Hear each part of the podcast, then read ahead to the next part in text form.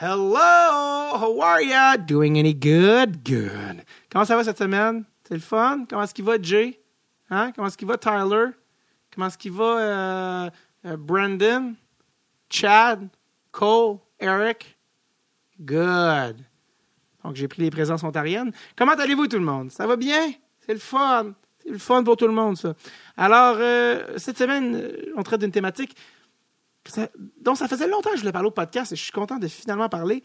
Parce que oui, ça fait longtemps que moi, je joue au hockey sur glace, d'une part, mais à chaque fois qu'arrivait l'été, le printemps, je sortais mon balai et j'allais nettoyer le, le sel dans la rue parce que je faisais une partie pour ma fête qui était au mois de mai. Une partie de roller hockey. Et oui, voilà mon lien vers la thématique de l'émission, le roller hockey, que je trouve absolument nice, qui est un sport euh, vraiment encore méconnu, je trouve, au Québec, alors qu'en Europe, à plusieurs endroits, c'est quand même assez développé. La France, la République tchèque sont très forts au roller hockey.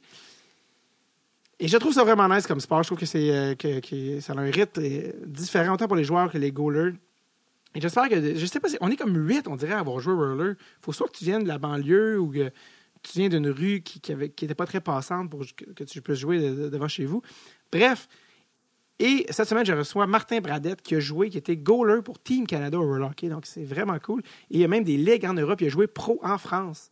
Et euh, c'est pas peu dire. Il y a quand même des ligues pro de roller. Il n'y a même pas ça ici. Donc, euh, voilà, c'est très cool. Et ce que je veux mentionner, c'est que si cet épisode-là a été possible, c'est parce qu'un des collègues de Martin nous a écrit à Adresse sur le tape. Il nous disait Hey, j'ai un collègue, il a vécu telle, telle affaire et tout ça. Évidemment, je crois qu'il en avait parlé. Et, c'est comme ça ça a été- mis en contact. Donc, n'hésitez jamais, hein, euh, sur le tape, euh, c'est, votre podcast, c'est notre podcast à nous tous. Donc, vous avez, vous êtes, euh, vous avez des contacts, vous, avez vous connaissez quelqu'un qui serait un bon invité, vous connaissez quelqu'un qui connaît quelqu'un, n'hésitez pas à nous écrire, que ce soit sur Facebook, Instagram, peu importe euh, l'interface, la plateforme de votre choix. Et, voilà, ça, donne lieu à des épisodes comme aujourd'hui. Je suis très content de recevoir Martin. Je l'ai rencontré le 21 septembre 2018 à Montréal. Et on parle un peu de tout ça. Donc euh, voilà. Euh, Aujourd'hui, roller hockey. J'essaie de mettre l'épisode le plus tard possible dans la saison, le plus proche du printemps, justement. Et donc euh, là, la, saison, on est quand même dans les derniers épisodes. Donc c'est le, plus loin que je pouvais le mettre avec les épisodes qui s'en viennent. Et donc c'est pour ça, là, pour que ça donne le goût à des gens. Parce que roller, roller for life. Bon. Donc voici M. Martin Bradette.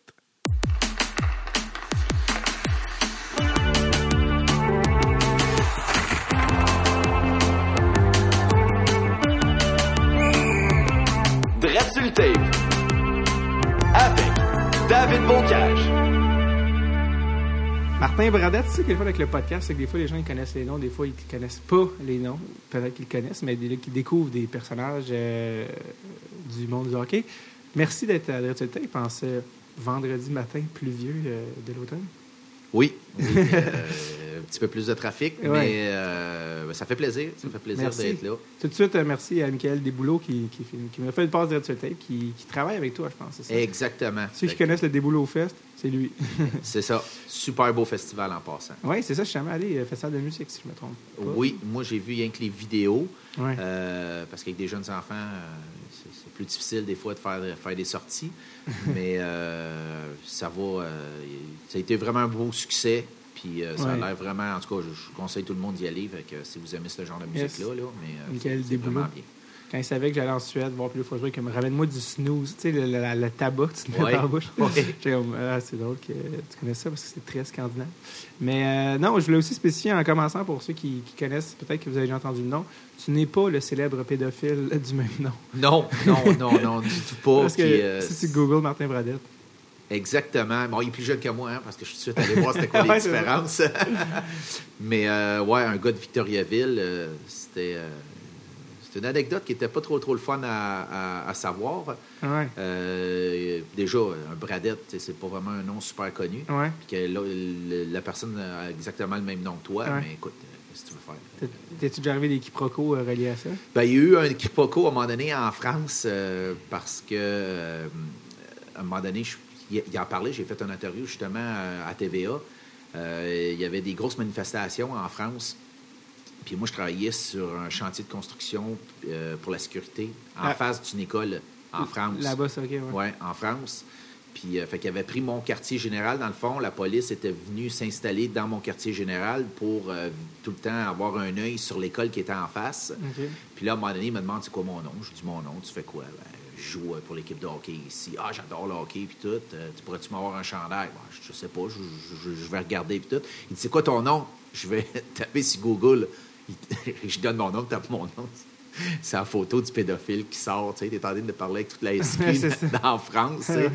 Fait que. euh, ils ont vu que c'était pas ta Ben, face. exactement. Ouais, mais tu sais, c'était comme un, un- un deux secondes que la manière que la police m'a regardé. Puis après ça, tu sais, j'ai dit Je non, c'est pas moi, ça, c'est pas moi.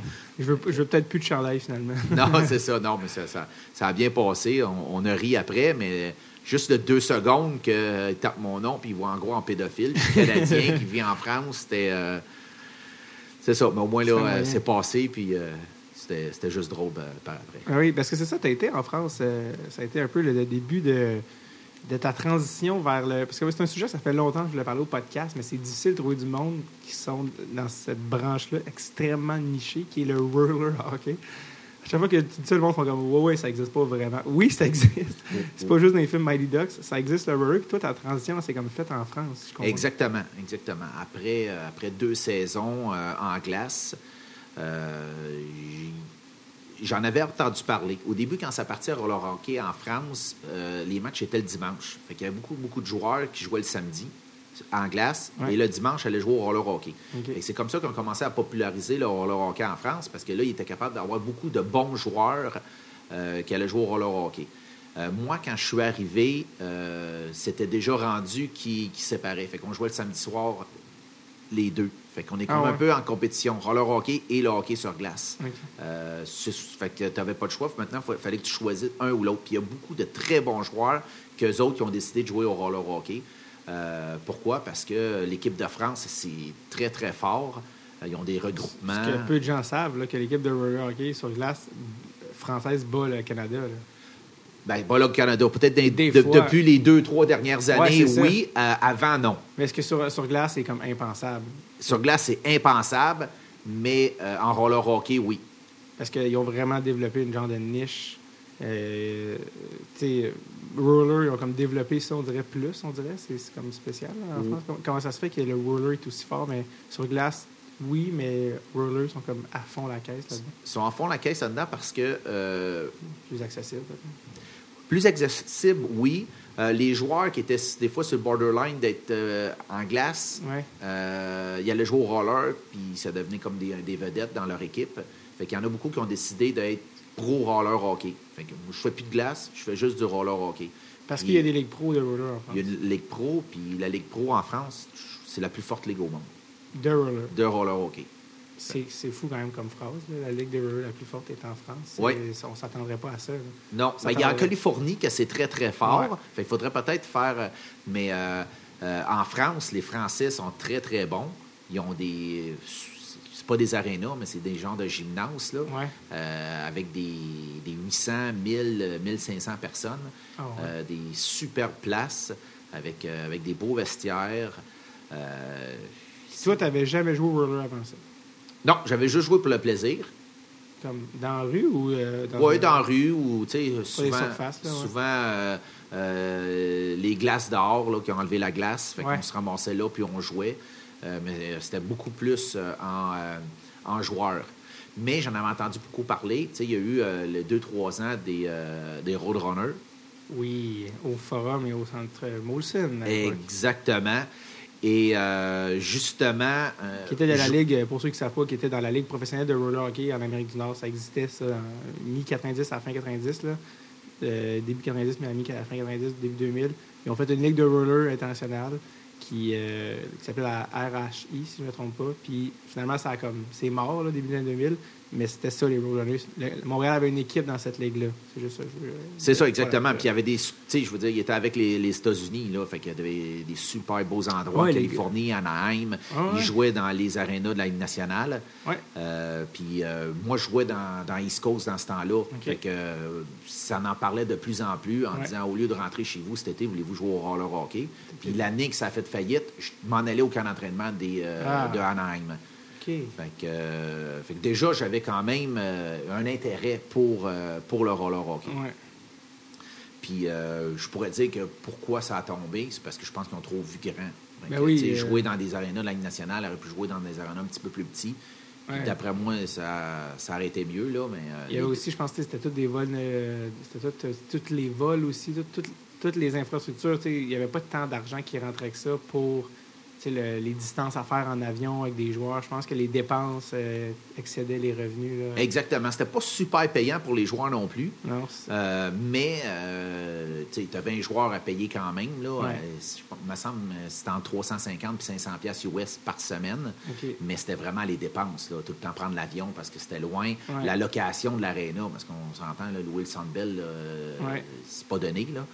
Fait que, euh, tu sais, il y avait peut-être, il remplissait peut-être juste le bas, tu sais, 6 Ah 000, ouais. 7 000 personnes. Pour du roller hockey, c'est des, vraiment des, des belles assistances, Ouais. mais ça paye pas le loyer euh, pour être dans une, une aréna de la Ligue nationale.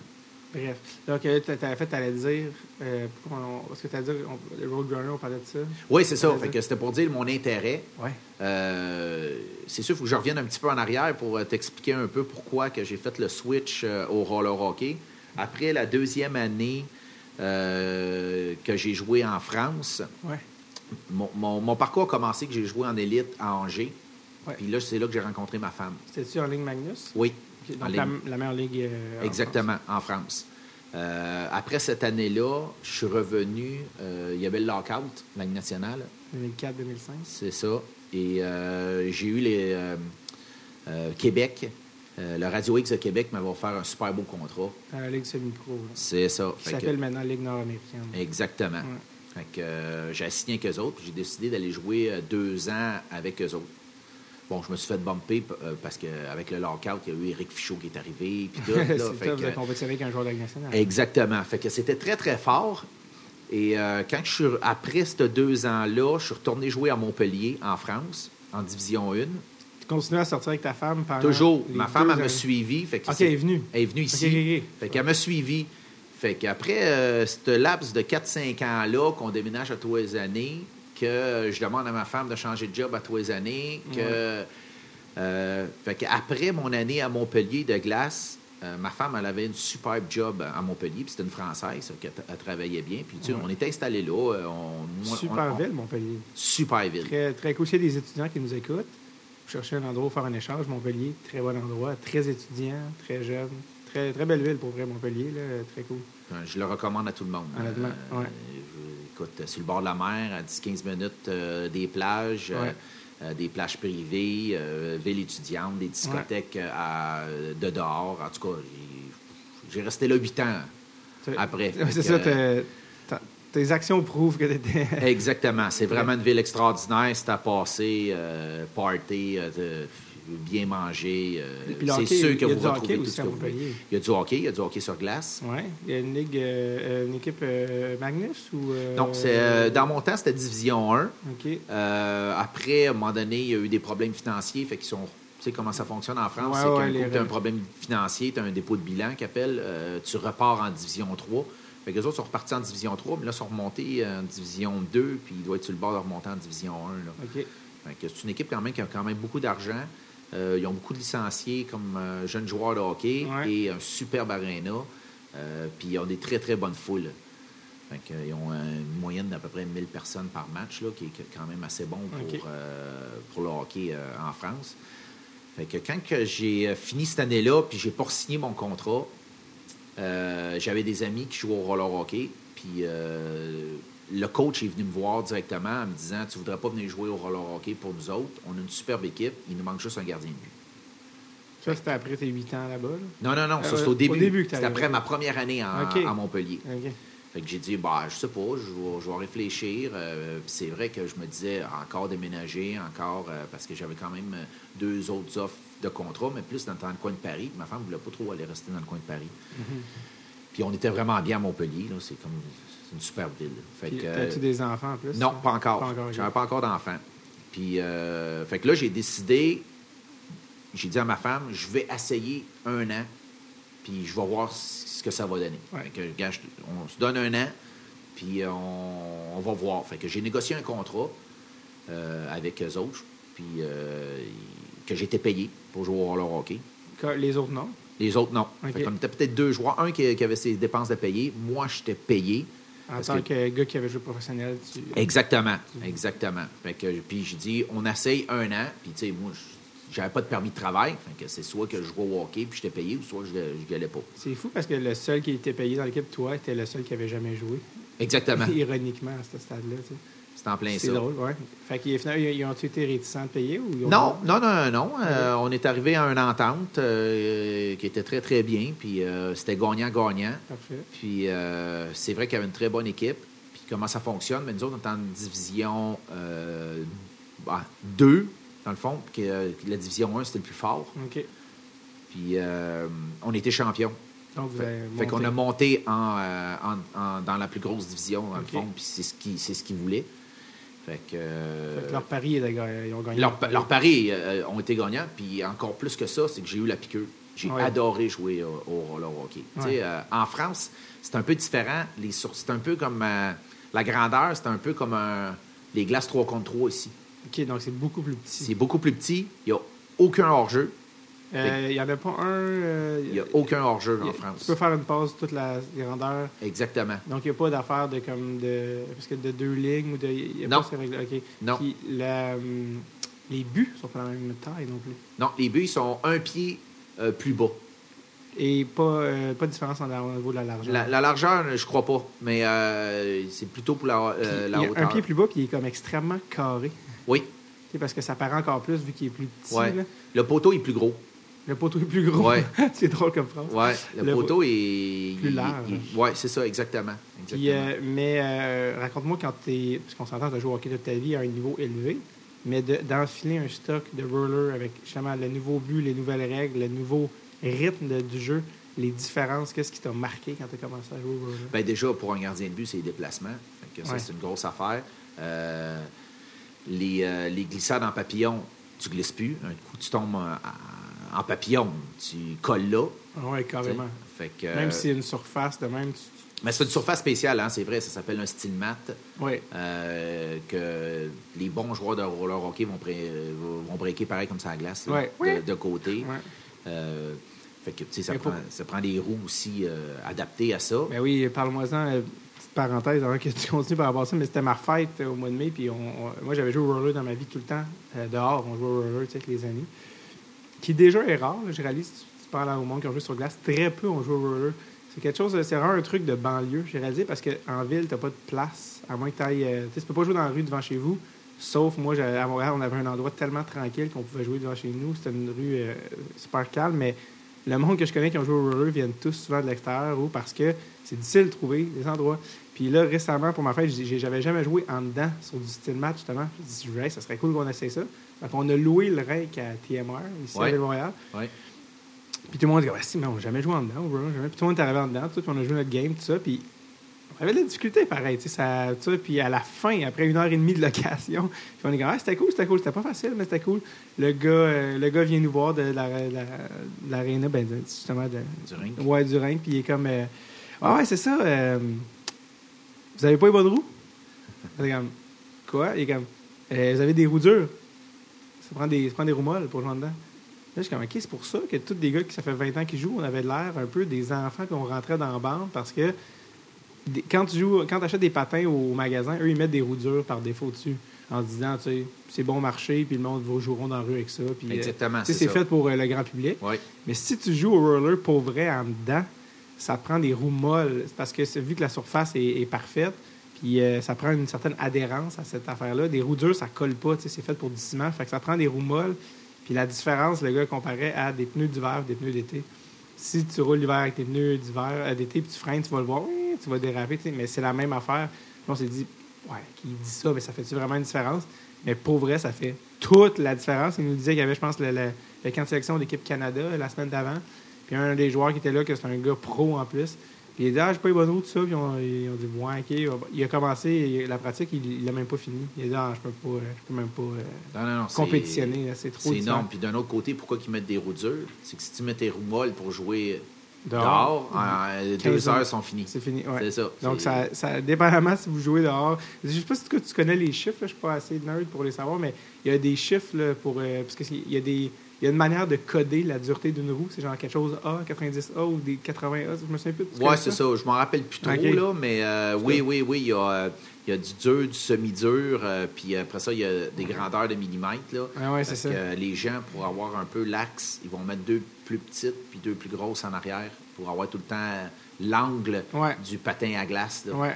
Fait que, euh, Bref, tout dépendant au- ce que tu ce que, ce que aimes le plus. Là. Si vous jouez au roller, regardez ça. C'est pas des affaires que tu penses ou que tu sais si tu n'as jamais joué, mais ça fait une bonne différence dans, dans les deux cas. là. Bref, fait que tu parlais justement de la, la surface en France quand tu as commencé à jouer. C'est ça. Sur euh, Ben exactement. Sauf que moi, j'étais un peu chanceux. Moi, j'ai un style genre un peu euh, Dominique Hachek, euh, Tim Thomas, là, ceux qui les connaissent un peu. Ouais, c'est Fait ça, que, la pieuvre. La pieuvre, exactement. Fait que, tu sais, moi, j'ai two pad slide d'un côté. euh, T'es pas très papillon? ben, oui, je, je, je fais du papillon. Hybride. C'est ça. Je suis un hybride. Martin Et- Brodeur.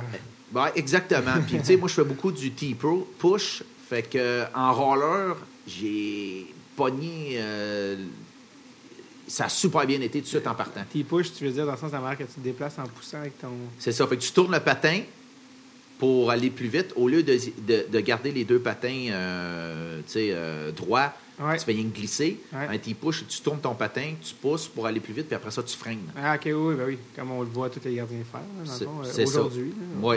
Ce qui n'était pas le cas à l'époque, mais aujourd'hui, oui. Ouais. Parfait. Fait que, en- puis moi, j'ai commencé à, à être capable de faire exactement la même affaire sur la surface. Hmm. Fait que moi, je, je gaulais quasiment pareil euh, au roller qu'en glace. Fait que ça a été très, très, très rapide que je suis devenu assez vite dominant. Ouais. Euh, parce que les goalers papillons, eux autres, ils vont avoir extrêmement de la misère à jouer au roller hockey parce qu'ils font. Leur, leur seule arme, c'est le papillon. Puis ils vont comme- beaucoup glisser. Ils vont même laisser une pad sur la glace, puis ils vont pousser pour glisser. Ouais. Euh, mais ça, tu peux plus faire ça en- en- au roller. Il faut que tu restes plus debout. faut que tu euh, euh, pas mal hybride exactement pour être très, très bon au roller hockey. Puis le fait qu'il y a un pied de moins. pas un pied, tu sais? de- Ouais, un pied de moins, à peu près, ouais. en haut. Quelqu'un de- dirait, ben là, mais plus facile qu'au hockey sur glace, t'as moins de surface à couvrir. Mais c'est plus tricky que ça, je pense.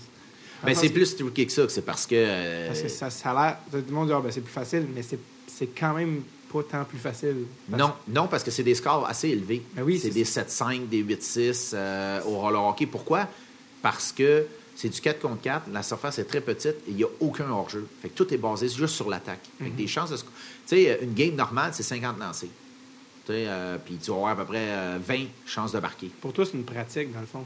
Ben, en termes de lancer, là, je Ouais. veux dire, ça n'a pas de sens. Tu sais, le gars, il peut juste euh, prendre le puck à côté de son net, faire deux, trois pieds, faire un slap shot de presque sa zone, Ouais. qui va donner une chance de marquer parce que tu en as un qui est de, de l'autre équipe qui est déjà en avant de ton but à essayer de la faire dévier. Donc, stratégiquement parlant, c'est complètement différent. C'est complètement différent. Il n'y a pas de système de jeu. là. Oui, il y a des systèmes de a, jeu. Il y en a, il y en a. mais c'est sûr qu'ils en ont, ils en ont, euh, ils en ont développé. Complètement différent. là. Complètement différent. A- Est-ce qu'il y a des coachs au roller, puis est-ce que ça fait une différence? Oui, il y a des coachs au roller, puis oui, ça fait euh, une différence comme d'autres coachs. Euh, euh, les très, très bons vont être capables de, euh, justement, de, de faire un- une, une petite tactique ou un petit plan de match Ouais. qui va faire un peu la différence. Là. Mais je veux dire, c'est pas... euh, les meilleurs coachs n'arrivent pas du roller hockey. Je comprends. Euh, je pense pas qu'il y a des coachs qui gagnent leur vie en étant coach de roller, ou ça existe-tu?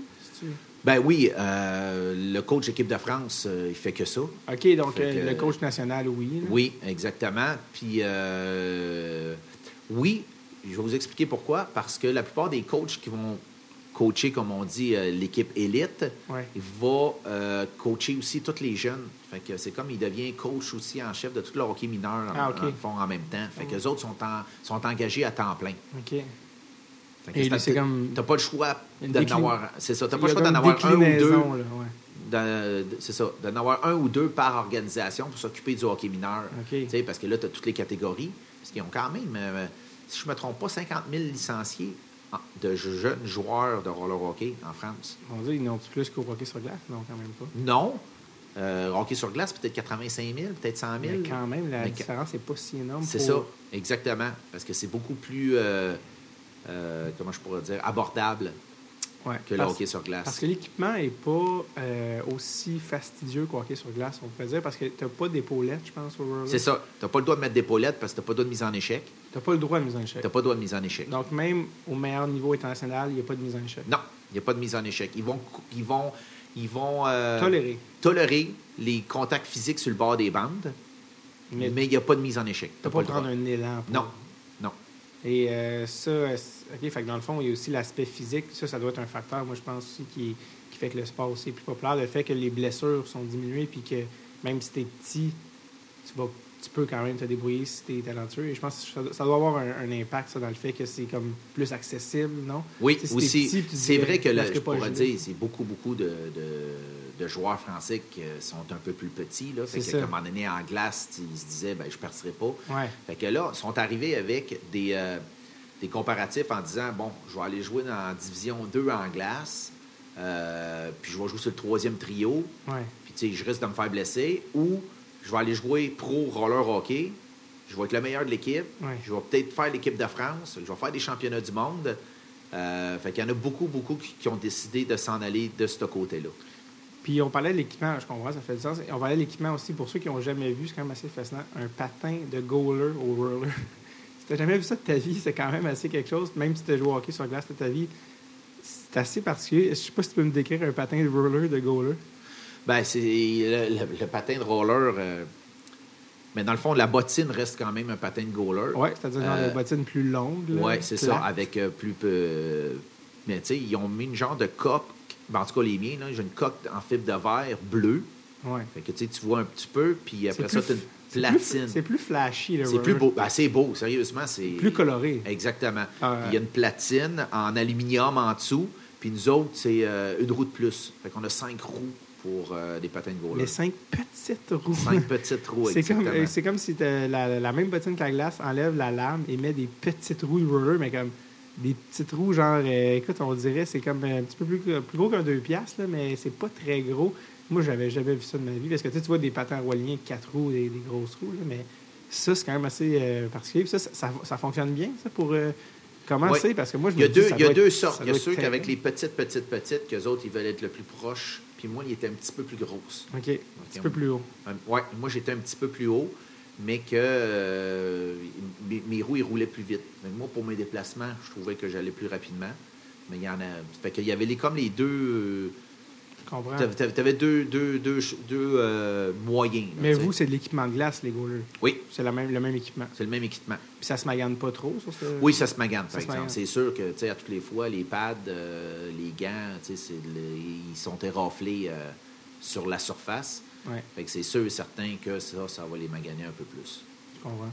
Puis, euh, est-ce que je demander, euh, on parlait de... J'ai oublié. Mais non, c'est ça, tu parlais de, de, de pro euh, en France, euh, jouer pro. Oui. Com- combien on peut euh, faire puis gagner sa vie en France euh, jouer- en jouant pro ou roller? Bon, mais la plupart, euh, maintenant, euh, en France, pourquoi que maintenant, comme je dis, c'est rendu la, la ligue la plus forte au monde, là, Ouais. c'est qu'ils ont fait un peu les règlements de la glace, fait que tu dois avoir des étrangers. Fait que les Ouais. grosses équipes vont toutes avoir deux étrangers. Tu dois avoir deux étrangers par, euh, par équipe. Deux, OK. Fait que ces deux-là, la plupart, c'est euh, ben, deux étrangers hors Union européenne. Ouais, c'est ça, donc nord-américain généralement. C'est ça. Fait que la plupart du temps, c'est des Canadiens ou euh, des Américains. Euh, et ils vont euh, combler avec deux, trois Tchèques.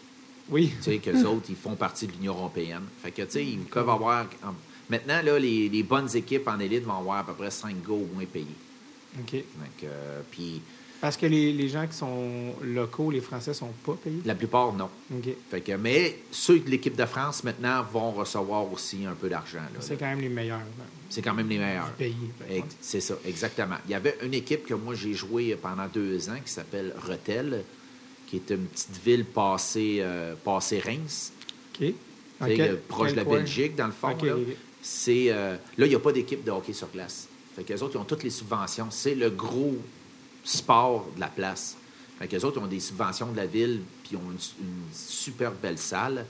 Fait que, euh, tu sais, c'est eux autres qui ont le plus de titres. Puis euh, moi, quand j'étais là, tous les joueurs étaient payés. Puis il y a combien de games par année?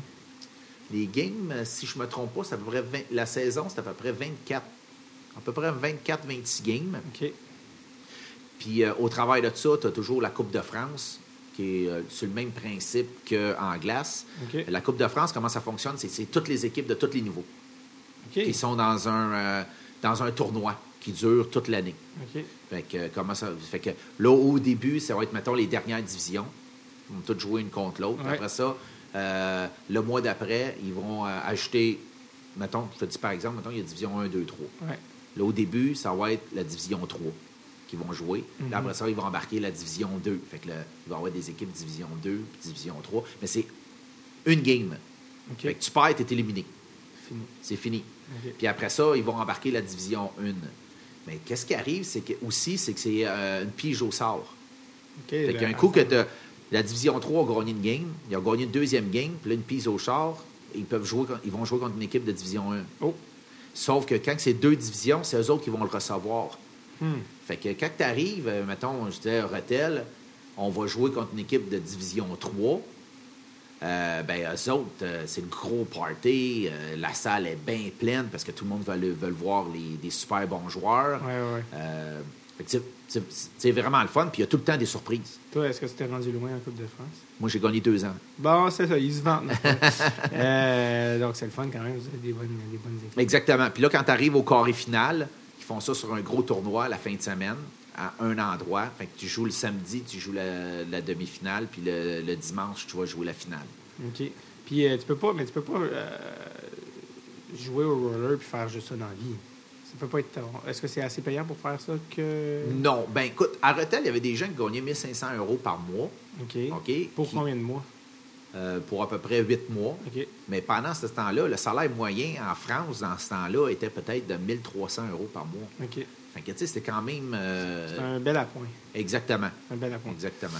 Euh, c'est ça que je voulais- ça m'est revenu ce que je voulais te parler tantôt, parce qu'on parlait de l'équipement, on parlait des, Oui. des différences. C'est- les gens vont penser que vous jouez, qu'au roller, ça joue avec une balle. Faux. Ça joue avec une puck. Exactement. C'est une POC, un gros plastique dur, Ouais. Qui est comme un peu surélevé. Sais, on appelle ça des genres de billes, mais c'est pas des billes, là. Ouais. C'est les petits morceaux de plastique qui vont faire comme soulever la rondelle pour qu'elle glisse mieux.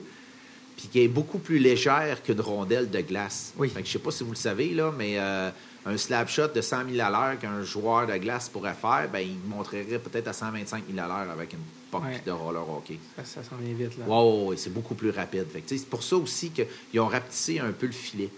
Parce Ouais, que la rondelle, est, c'est, tellement rapide. Ouais. Le goaler, il se déplace moins vite à, à cause d'être en roulette au lieu Ouais. d'être sur la glace. Fait que c'est... Le jeu est basé juste sur l'offensive. Carrément. Ouais. Et euh, ces rondelles-là, euh, encore une fois, moi, je m'étais informé là, pour, euh, pour ma fête, ça, puis justement, j'ai parlé à des amis qui avaient joué un peu pro euh, roller en France. Puis euh, ce n'est pas les rondelles qu'on trouve au Canadian Tire. J'aime mieux avertir les gens. là. C'est quand même des rondelles, moi, je, sont faites en République tchèque, les, les rondelles utilisées au roller. C'est pas des rondelles qui se trouvent même en magasin ici, à- au Québec. Il faut que tu les commandes en ligne. Ouais, c'est, des- très difficile euh, Ouais. d'en, trouver. Tu vas en trouver ici, Je pense que c'est des styles mat, justement. Oui, ben ça se peut. Ben, il y a- il y a- moi, je me rappelle, il y avait, il y avait deux, trois sortes, puis souvent, on, on en testait dans les pratiques Ouais. pour savoir s'ils glissaient bien, puis tout. Puis qu'est-ce qui est drôle, c'est qu'ils sont euh, de plusieurs couleurs. Fait que, tu sais, il y avait des oranges, il y avait des noirs, Ouais. il y avait des... euh, Puis comment ça fonctionne, c'est que tu joues une période avec la rondelle que l'équipe locale a décidée, tu joues la deuxième période avec euh, la rondelle de l'équipe visiteur qui a décidé. Fait que, tu sais, il y, a un- il y a un peu aussi. euh, comment je pourrais dire euh, de la- euh, ils vont choisir la rondelle. C'est encore comme ça aujourd'hui? Ah oui, oui, oui. Ben, je pense que oui, là. Comme je dis, ça fait quand même une couple d'années que moi, je suis revenu ici, là.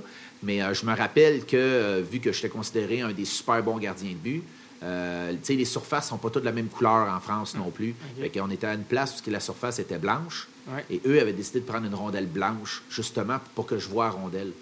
Là, Puis eux autres, leur technique, c'est qu'ils faisaient des shoots de n'importe où. Mais le goaler aussi, il est, il est désavantagé. il est désavantagé. Sauf que, tu sais, si eux autres qui ont pratiqué pendant un mois de temps avec une rondelle blanche, peut-être l'œil du gardien était comme plus habitué. Fait que moi, j'arrive, deuxième période, on joue avec une rondelle blanche, Oh. je la vois pas la moitié du temps. Fait que, euh, puis eux autres étaient habitués de faire un genre de jeu qui faisait des shoots de loin Ouais. pour être sûr que ben, je la perde de, de Oui. vue, euh, cette rondelle-là. Mais ça, c'était une tactique qu'une équipe qui avait, qui avait faite contre moi. Là. Fait que- ça avait fonctionné. non, ça n'avait pas, ben, ça avait pas fonctionné parce que j'étais assez gros, puis à un moment donné, on s'est vite euh, Adapté. adapté. Mais la plupart du temps, ça va tout le temps être une rondelle orange ou une rondelle noire. Parce que que je- ça m'étonne que ça soit même toléré, dans le sens que c'est tellement catastrophique, blanc sur blanc, que j'aurais cru qu'il aurait dit, ah non, il faut que ce soit au moins une couleur euh, euh, qui clash avec la surface. Non, non, puis il y avait des rondelles qui étaient, qui roulaient mal. Il y en Ouais. avait qui disaient, ben nous autres, on prend celle-là, mais c'était dans, la- dans le règlement. Peut-être le règlement a changé depuis, là, mais c'était vraiment, euh, tu sais, un peu comme au football, là. Au Ouais. football, tu sais, ils ils jouent avec le ballon, puis l'autre équipe joue avec ses ballons. Ouais. Tu sais, c'était un peu ce genre-là. Ouais, fait qu'on ouais. joue une période, parce que c'est deux périodes. C'est ça, c'est que- deux périodes de combien de temps? Euh, c'était deux périodes, me semble, de 25 minutes chronométrées. Donc, euh, à temps arrêté. À temps arrêté, exactement. Fait que ça fait 50 minutes, quand il y a des punitions, vu que c'est 4 contre 4, c'est comment ça fonctionne? 4 contre 3. Puis il peut, pas avoir, si- il peut pas avoir plus qu'une pu- une punition. Non, il y a deux punitions, 4 contre 2. OK, fait 4 contre 2, c'est possible aussi. Oui, oui, oui. Puis après ça, là, tu peux pas plus tomber Non, le box. là. non, tu peux pas plus tomber. C'est des fois du 3 contre 2, des fois. Oui, oh oui, 3 OK, contre fait 2. que tout est possible. Tout est possible. Mais oui, oui, oui. Puis je vais vous avouer franchement, là, power play là, en, au roller hockey, il faut que tu scores au moins 40% de ton temps. Si tu veux gagner. C'est ça. Parce que, tu sais, il y a une punition à 4, 4 contre 3, là. Fait que c'est un peu... euh, quand vous voyez un 5 contre 3, c'est un peu puis euh, comme ça. Fait que tu as deux défenseurs, deux attaquants. Ils vont faire un petit peu le triangle, mais ils vont ils font de la- des, des passes à la slot, puis ils, ils- shot, ça shot. Fait qu'ils peuvent faire 15 lancers euh, pendant un power play. Fait que quand tu arrives à 4 contre 2, si tu marques pas, tu mérites, je veux dire... Tu euh, mérites pas, là, Non, non, c'est c'est 90 des, des, des chances que des gens ils vont scorer à 4 contre 2. Mais pour un goaler, c'est catastrophique. Pour- euh, c'est, c'est très difficile. Je veux dire de quoi tu laisses beaucoup d'énergie. euh, il ne faut pas que ton équipe pogne que 4, 5, 6 punitions. Comment toi, en tant que goaler, tu peux aimer ça autant, un sport où tu es autant, euh, pas désavantagé, mais on s'entend, comme tu dis, c'est des, des games à haut, à, à haut score. Euh, c'est très difficile pour le goaler. Mais le fait que tu aimes autant ça, comment tu peux aimer un sport qui est aussi difficile et qui est autant pas à l'avantage du goaler? Ben, ce que moi j'ai adoré, c'est que même si mon équipe était beaucoup plus forte que, que l'autre, euh, le gardien de but a tout le temps son mot à dire dans chaque game. Parce que, tu sais, euh, comme je dis, en moyenne, tu vas recevoir 50 lancés. Fait que si tu joues contre une équipe qui est beaucoup plus faible que toi, tu vas recevoir quand même 25-30 lancés, puis tu vas quand même avoir une quinzaine de chances de scorer contre toi. Donc, ton rôle est encore plus important. le- le rôle est- du gardien de but est extrêmement important au roller hockey. Parce que si tu joues un mauvais match, là, c'est en cinq minutes, tu as accordé 5 goals. Mhm. Fait que, tu sais, là, là, ils, vont, ils vont te changer. Que, Euh, euh, Est-ce que quelqu'un qui a joué au hockey sur glace toute sa vie peut facilement faire la transition au roller? facilement, non. Moi, je pourrais dire que des. Bon, je vais vous conter une petite anecdote en, en passant. On est là pour ça, Martin. Oui. Euh, j'ai un, un- un des championnats du monde parce que, bon, vite, vite, on n'en a pas parlé, mais euh, j'ai fait euh, huit championnats du monde avec l'équipe Canada. On va y venir, inquiète pas. Oui. Euh, puis, euh, il y en a un qui est en République tchèque. Puis euh, Thomas Plekanec, que je pense que tout le monde connaît. Oui, il est était célèbre joueur du- de, de l'Impact. Pas vrai. Ouais. Euh, ouais. Fait qu'il était en train de renégocier son contrat. Fait qu'il était sans contrat. Vu qu'il était sans contrat, il a le droit de faire ce qu'il voulait pendant l'été. Ah, on il parle était- de quelques années. Là. Oui, oui, oui, on parle de, que- de- de plusieurs années. Là. Avant son gros contrat de Ouais, ouais. 5,5 millions là, pour 5 ans, je pense, quelque chose comme ça. Mais il l'a signé tout de suite après le championnat du monde, justement. Fait que c'était en République tchèque. Euh, mais il me semble que c'était là. Non, c'était pas en République tchèque, c'était l'année d'avant. Anyway. Puis, Lui, euh, il- lui, lui, il il jouait pour le. Ouais. Fait que, puis on, on- on s'est rendu compte que c'était. Il n'était même pas d'un 10 meilleurs joueurs de la République tchèque. Fait que, il, Carrément. il- ouais, il avait un très bon lancer, mais il n'était pas capable de freiner. Fait qu'il patinait bien. S'il était sur son air d'aller, ça allait bien. Les lancers, ça allait bien. Mais au roller hockey, juste pour vous dire, là, euh, pour comparer, euh, les meilleurs vont freiner. Fait que, euh, puis les euh, ordinaires ne sont pas capables de freiner parce que ça prend quand même la technique. Puis viens, viens en échapper, toi, puis toi, freine, puis va-t'en de l'autre côté, puis l'autre s'en vient, puis il freine pas. Va- tu vas tout le temps passer tout droit. Ouais. Fait que tu te fais tout le temps déjouer. Fait, qu'il faut que tu aies cette habilité-là à comme te revirer sur un dissous. Là. Exactement. Fait que les très bons joueurs de roller virent sur un dissous, puis les autres passent tout droit. Parce que c'est ça la grosse différence aussi, si on veut, dans le flow. Le, le rythme du roller, il est comme un peu différent de celui sur glace. Un joueur sur glace, s'il ne freine pas, il se rendra jamais à un certain niveau. Là, je veux dire, c'est comme la base. C'est ça. Mais au roller, le monde sont plus habitués, habitués de virer. C'est comme Ouais. ça vire d'un bord, ça vire de l'autre, mais ça freine moins. Comme, ben, euh, en tout cas, en, en- en général, mais là, quand tu arrives à ce niveau-là, oui, il faut que tu saches freiner. Mais c'est comme ça la grosse différence. Parce que si tu es un roller, tu n'as jamais été habitué à freiner. euh, euh, tu sais, que, comme tu dis, en fait, c'est que les meilleurs vont freiner comme si c'était sur la glace avec les roues, puis ils vont repartir. C'est ça. Mais si t'es peurant, si tu l'as jamais fait, fait que t'es pas habitué à Non, faire ça. puis la plupart des gens, c'est ça, ils vont tourner. Les meilleurs vont être capables de faire un virage brusque, mettons, pour Ouais. revenir de l'autre côté. Mais tu sais, c'est pareil, tu patines au filet, puis le, le retour, il est là. Ouais. Ben toi, si t'es pas capable de freiner, tu l'auras pas le retour. Toi, t'es plus là. Ouais, c'est ça. Ben c'est ça, toi, tu as continué. Fait que si tu pas fait la passe pendant que ce moment-là, Ouais. ben, toi, tu continues, puis là, tu vas retourner, puis là, tu vas revenir en avant du but. Puis c'est Ouais. pareil. Si ça arrive, puis le t'as pas freiné pour prendre le retour, tu vas continuer, tu vas tourner dans le coin, puis là, tu vas revenir. Le retour, il est plus là. Fait que c'est ça la grosse différence. Les gars, ils arrivent, ils freinent tout de suite devant le filet, puis ils prennent le retour, ou euh, quand ils vont arriver pour déjouer, le gars, il va freiner, l'autre va passer tout droit, puis là, il s'en va en breakaway. Ouais. Fait que c'est là, c'est une grosse coche. Puis là, Thomas Plekanec, justement, lui, il freinait pas. Euh, Ouais. c'est normal, là, parce que, tu ça prend quand même euh, une, euh, technique, là, puis de, de- de pratiquer. Mais dès qu'il y en a un qui, qui, qui s'est freiné, tu le vois tout de suite qu'il prend un niveau assez rapidement. C'est qui les meilleurs, euh, parce qu'il y en a quand même qui sont connus, les meilleurs NHLers qui jouent au roller. Il y en a une couple quand même. Ben, il y en a eu plusieurs, puis ils en ont parlé, parce qu'il y en a beaucoup qui disent que ça les a beaucoup aidés. Ouais. Euh, J'ai pas de nom qui me viennent en, Ben, Bobby en. Ryan est un gars de la Californie. Ben, En fait, un gars du New Jersey qui s'est enfui en Californie. C'est un autre dossier. Avec, Ouais. avec- euh, S'il y en a qui veulent voir sa- son, son dossier de vie. Mais lui, il a beaucoup joué au roller parce qu'en Californie, justement, quand euh, Wayne Gretzky a été échangé là en 88, puis là, le hockey a comme eu un regain. Ben, le meilleur joueur au monde arrivait en Californie. Fait que là, ça a comme créé de l'intérêt. Puis les, les vedettes hollywoodiennes allaient voir les Kings tout d'un coup. Puis c'était comme bon. Là, ils ont commencé à jouer au roller beaucoup parce que justement, vu qu'il y avait moins de patinoires à ce moment-là. Puis Bobby Ryan, justement, tout- comme tu as dit, la Californie, quand même une culture de roller. Puis euh, il y a quand même une couple de gars, je pense, c'est sûr, si tu as fait des tournois, tu en as croisé des Alex Burrows. Ça se peut-tu que roller? mais là, Alex Burrows, lui, avec. euh, Ah, c'était il est- plus hockey-ball. C'est ça, le hockey-ball. Le- David a, Perron. Il y en a un que, me semble, du Wild du Minnesota, là, euh, que lui- un très bon joueur du Wild du Minnesota. Québécois? C'est pas un Québécois, c'est un Américain qui vient de, de la Californie, Ah, qui euh, dit que. Pas Jason Soccer. Je pense que c'est lui. Lui, il ouais. vient de Vegas, je pense. Oui, c'est ça. Fait que, comme je dis, en Californie, le roller hockey il est hyper fort. Euh, les, les, États-Unis, je pense qu'à peu près 90% de leurs équipes viennent tout le temps euh, de la Californie. Puis au championnat du monde, c'est tout le temps la, la meilleure équipe. Ah ouais. Puis, tu sais, même si tu aurais des joueurs de la Ligue nationale, là, les autres sont plus forts parce ouais. que les autres, ils freinent sur des dizaines, ils tournent. Puis depuis qu'ils sont qu'ils ont 5 ans, Qui qu'eux autres, ils jouent au roller hockey.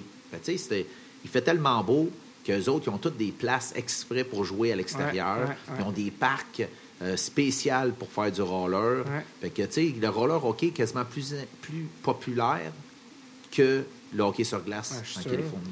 Da- David Perron aussi joue au roller. Ça se peut bien, oui. Pat Maroon aussi, son, son agent a dit que les gars développent des bas de main en jouant au roller aussi parce qu'il y a comme un. Des fois, euh, tu comprends que tu as comme plus de temps où tu peux pratiquer alors que sur glace, des fois, tu as juste du temps de glace limité. Fait que c'est difficile à pratiquer. Mais pour, pour développer des bas de main, le roller a toujours été. euh, c'est un sport de skills. Exactement. Ça, ça, ça, met l'emphase euh, euh, là-dessus. Euh, je vais te demander aussi. euh, c'est ça, tu, tu disais, ta femme, tu as rencontré euh, en France, tu as rencontré dans, dans quel coin? Angers, quand je suis allé jouer là-bas la première année que je suis allé en France. Puis là, à, à Montpellier, c'est là que vous avez commencé à avoir une famille? Oui, à Montpellier, après, comme je dis, bon, ben, après la première année qu'on a été champion, euh, l'année d'après, on montait dans la grosse division. Puis, on sait aussi comment ça fonctionne, que ce soit au soccer, ben, au foot, qu'ils appellent en, en- Ouais. en France. Une équipe de, de division euh, inférieure qui monte, c'est tout le temps compliqué. Euh, Je vous explique un peu pourquoi. C'est que toutes les équipes appartiennent aux villes, que les villes Ouais. donnent des subventions. Fait que, tu sais, tu es dans la, la plus grosse ligue, tu vas avoir une subvention d'un X montant, mais tu es en division 2, tu vas avoir une subvention d'un autre montant. Puis tout est voté un an d'avance. Fait que quand tu montes d'une division, tu montes en ayant le budget d'une division inférieure. C'est pour ça que c'est très difficile. Puis au hockey, c'était pareil. Fait que, tu sais, si, mettons, il y avait, la ville donnait 100 000 ou, euh, ou en division 2, c'est plus 50 000, mettons, ben, quand tu arrives en élite, si tu n'as aucun joueur payé, tu vas être difficile de- ça va être difficile de- d'amener deux, trois bons joueurs qui vont te faire rester. Ouais. La plupart du temps, il y a tout le temps deux équipes qui montent, puis les deux derniers descendent. C'est comme ça ça fonctionne. Ouais. Fait que toi, il faut que tu finisses pas dans les deux derniers. Tu finisses euh, comme troisième avant-dernier. Ouais.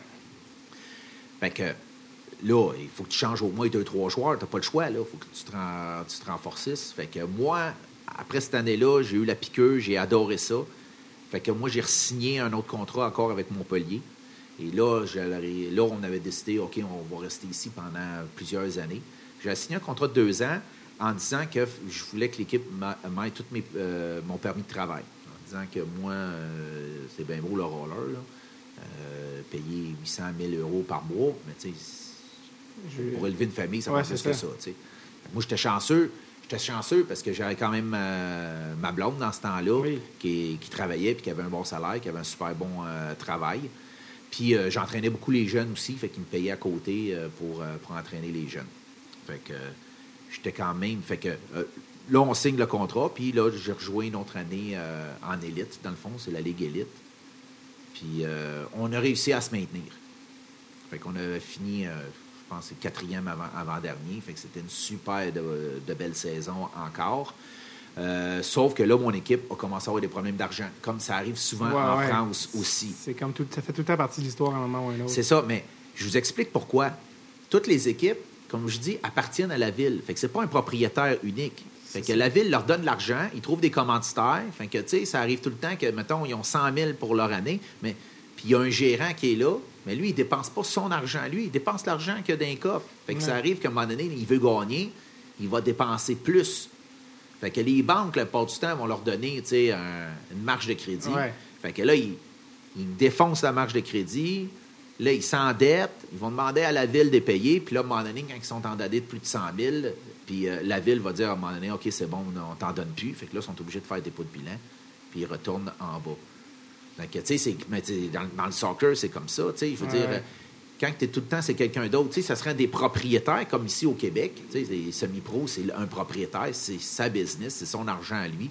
Fait qu'il décide s'il en injecte ou il en injecte pas. il moniteur beaucoup plus proche. euh, Exactement. Là, le gars, tu sais, lui, il est payé Ouais. pour dépenser l'argent de la ville, dans le fond. Ouais. euh, c'est pour ça qu'il y a souvent des problématiques. Mais là, maintenant, depuis une couple d'années, les villes euh, vont vérifier beaucoup plus les dépenses Mhm. des équipes sportives qu'il y avait dans mon temps.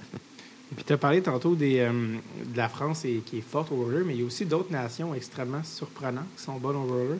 Euh, je ne sais pas si tu peux en parler un peu. Il y a l'Italie. L'Italie aussi est très, très fort, oui, mais je pourrais dire, euh, l'Italie, depuis une couple d'années, eux autres, c'est tout le temps une équipe surprise. Fait Ok. que, euh, Pourtant, l'Italie, là, ils sont même pas aux Olympiques là, sur glace. là. Non. Dire, ils sont très loin même. Que- Exactement. Mais ils ont des programmes, ils ont des bons programmes que euh, la nation injecte de l'argent dedans. Fait que, tu sais, ils vont faire des camps d'entraînement, euh, puis euh, tout est payé, puis qui, rêverait pas. Tu sais, demain matin, je, vais- je vais voir un très bon joueur. Tu veux-tu tu aller représenter ton pays au championnat du monde en Europe? C'est un tournoi, ça dure une semaine. Pas personne qui va dire non Mhm. si tout est payé. La problématique, c'est que le Canada, il n'y en a pas de subvention du pays. Fait que chaque joueur qui décide d'aller jouer pour le Canada, faut qu'il débourse de sa propre poche 3000 mettons. Parce que la plupart du temps, 90% du temps, c'est en Europe. Fait que, tu sais, l'Italie, eux autres, voyager en Europe, c'est pas, euh, c'est pas une grosse problématique, Non, là, c'est tu sais. euh, C'est tout est proche. Fait qu'ils n'ont pas des gros coûts de dépenses pour ça. Tandis que, tu sais, tu pars du Canada, euh, les billets d'avion, euh, l'hôtel, etc., etc. Fait que c'est beaucoup C'est plus vraiment cher. comme il faut que tu veuilles payer, te payer un trip personnellement. C'est ça. C'est comme si tu irais faire un, un tournoi, mais que tu joues pour l'équipe Canada. Ouais. C'est comme si Crosby payait son billet pour les Olympiques. T'en plein ça. C'est ce qui est comme. Bon, c'est pas le même niveau, mais quand même, c'est quand même surprenant. Parce qu'il n'y a pas. Ou en fait, y a-t-il une fédération canadienne du roller? Il y a une fédération, Ouais. il y en a deux. Il y Fait y a comme deux championnats du monde, dans le fond. OK. Fait qu'il y a le. Il y a une. Tu as joué dans lequel? Ben moi, j'ai joué dans le, le FIRS, qui en appelle. fait, quels sont les deux d'abord? Bon, il y a celle qui est organisée par le hockey sur glace. Fait que la Fédération de hockey sur glace. Internationale? internationale, font un tournoi, un championnat du monde de roller hockey euh, par année. Et il y a la fédération, c'est le FIR, ça s'appelle, la fédération euh, inline hockey, me semble. En tout cas, c'est, euh, ça, c'est euh, une autre, mais ça, ça fait partie du, euh, de la fédération de tous les sports en roller. OK. Fait que, parce qu'il n'y a pas juste le, le hockey, là. Parce que nous, on dit roller au Québec, mais en anglais, ils appellent ça du inline. Inline hockey. Ouais. En France, ils appellent ça du inline aussi. euh, La France, c'est sa passion des mots en anglais. C'est ça, Ouais. exactement, c'est en plein ça. Du shopping, oui, Ouais. oui, c'est ça. C'est ça. puis, euh, puis moi, j'ai fait. Je suis allé avec ça parce que l'équipe de France, eux autres, c'est juste euh, selon la fédération euh, de euh, roller inline hockey. Eux autres, ils n'ont pas d'équipe pour celui de glace. Fait que la problématique qu'il y a eu ici au Canada, c'est que vu qu'il y avait deux associations, à un moment donné, ils ont dit on est prêt d'injecter de l'argent, mais à qui qu'on donne? Ouais. Puis il n'y a jamais eu de gagnant. Fait que le Canada, à un moment donné, on dit ben, gars, tant qu'il y a deux associations, on n'en donne pas. Non, Fait c'est perdant-perdant, dans le fond. C'est en plein ça. Puis lequel des deux est plus fort? Celui Euh, organisé par sur glace ou celui de roller? euh, Moi, j'ai pas fait celui qui est sur glace. Il y a beaucoup de monde qui m'ont dit que Qui n'est celui pas sur glace, mais juste qui est qui- organisé. c'est ça, OK, Ah. organisé, puis eux autres, euh, c'est un peu différent, c'est un peu, je pourrais dire, high class, parce que, tu sais, il faut qu'il y ait une, euh, un vestiaire qui reste à eux autres tout le temps. Mhm. Euh, tu sais, c'est plus, c'est- géré par, par du monde de glace. Ouais. Euh, puis qu'il y a beaucoup de meilleurs joueurs qui ont joué en glace qui vont jouer euh, à ce championnat du monde-là. Euh, mais tu sais, il faudrait que les deux équipes jouent un contre l'autre pour vraiment être capable Ouais, ouais. De, de- Ça va. de faire Fait- la, la- fait- la différence. Mais moi, je pense que c'est aussi fort un club. Le Canada envoie une équipe aux deux? ou- Oui. Puis c'est qui qui s'occupe de ça, vu que c'est comme, tu sais, il faut que tu payes tes affaires, puis c'est qui qui s'occupe d'organiser ça, comment? Ben, nous autres, euh, c'était le, le gérant d'équipe Canada. Je pense que c'était sa compagnie à lui. Que là, maintenant, il a vendu à quelqu'un d'autre. Fait que maintenant, c'est une nouvelle, euh, une nouvelle gang, une nouvelle organisation. Parce que dans le fond, l'équipe canadienne est gérée par une compagnie? Ben, c'est une genre euh, d'OSBL un peu. Là, euh, que le gars, il a parti. il, y a, il a Canada Inline, c'est un nom qu'il a acheté qui appartient. OK. Fait que, Fait que, comment tu te ramasses, comment un joueur se ramasse sur l'équipe? Euh, du Canada de roller hockey? bon, moi, comment que ça a fonctionné, c'est que plus que je, jouais Pro. pro, ben, moi, j'ai entendu dire qu'il y avait une fédération euh, de roller hockey, surtout parce qu'on entendait tellement parler de l'équipe de France. Ouais. Hey, l'équipe de France, parce que l'équipe de France, eux autres, quatre ou cinq fois dans l'année, font des regroupements d'une fin de semaine. Fait que là, cette fin de semaine-là, on ne jouait pas. Pourquoi qu'on ne joue pas? Ah, parce que c'est un regroupement d'une fin de semaine euh, pour l'équipe de France. Bon, l'équipe de France, OK. Ben, OK, on ne joue pas. tu sais. Ouais, c'est ça. Au début, j'étais. Puis là, à un moment donné, je- j'étais allé m'informer un peu. Puis là, il y avait deux Canadiens qui jouaient. Fait que là, à palpage, genre, genre, hey, t'as-tu envoyé pour faire partie de l'équipe Canada? Ben, non. Ben, fait que là, j'ai vu qu'il y avait un site Internet, qu'il y avait des championnats du monde à toutes les années, que le Canada avait quand même une bonne équipe. Ouais. Euh, fait que là, j'ai j'ai envoyé un email euh, au gérant.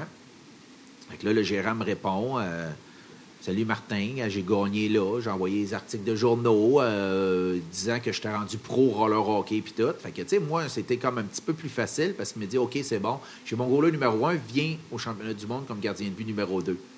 Puis moi, j'étais déjà en Europe. Puis euh, dans ce temps-là, comment ça fonctionnait, c'est qu'ils trouvaient un hôtel, puis c'était nous autres même qu'il fallait qu'on réserve l'hôtel, c'était nous autres qu'il fallait qu'on réserve notre billet d'avion. Fait que moi, souvent, j'y allais en auto parce que c'était en Europe. C'était, quand même faisable. Ouais. Euh, puis après ça, on payait nos propres repas là-bas. On n'avait pas besoin de donner un montant à Équipe Canada. C'était vraiment Ouais. on- on, euh, un coup qu'on avait réservé nos billets d'avion, on y envoyait, puis c'était là que notre place était confirmée avec euh, l'Équipe Canada ou euh, notre, notre travel qu'on Ouais. faisait avec eux autres. Fait que c'est comme ça que je me suis ramassé à Équipe Canada la première année. Fait que là, au début, ben écoute, tu sais, il y a- des équipes beaucoup moins fortes, là. On, on s'entend, là. Euh, Pour le Canada, tu parles? non, mais Dans tu sais, je veux dire, comme à un moment donné, on jouait euh, le- les rondes préliminaires, on jouait contre l'Espagne. Euh, Bon. Espagne qui est beaucoup moins fort, fait qu'il me faisait jouer contre l'Espagne. Euh, puis des fois, il y y a- y comme deux, deux groupes. Le groupe A, que c'est toutes les plus fortes. Ouais. le groupe B. Champion du groupe B monte dans le groupe A. Puis, un- pareil comme le hockey sur Ouais, glace, dans le fond. ouais. Fait que, Mais c'est tout le temps des nations étonnantes, son roller, on dirait. Comme, euh, il y a, comme tu dis, justement, l'Espagne. On n'a jamais entendu parler d'une équipe de hockey sur glace d'Espagne. non, Mais au roller. les rollers sont là. Mais ils ont une très grosse fédération, puis c'est un Canadien que je connais très bien qui s'en occupe. Puis euh, ils ont beaucoup monté euh, féminin. Ils sont rendus, je pense, dans les cinq plus grosses nations au, monde, au roller hockey. C'est quand même particulier. Ouais. Puis si tu regardes le championnat du monde, là, écoute, tu as une équipe de la Chine maintenant qui est là. Ouais, la Chine, Tu la ça- Corée. Ouais. As. L'a dit au hockey en général, là, ça, Ouais. ça monte. C'est ça. Tu as Nanibi qui est de l'Afrique du Sud. Tu sais, fait que. euh, Afrique du Sud? Ouais, fait qu'eux autres, ils envoient des équipes féminines et masculines à venir faire le championnat du monde de roller hockey. C'est vrai. Ouais. Je sais même pas si le Canada a une équipe féminine.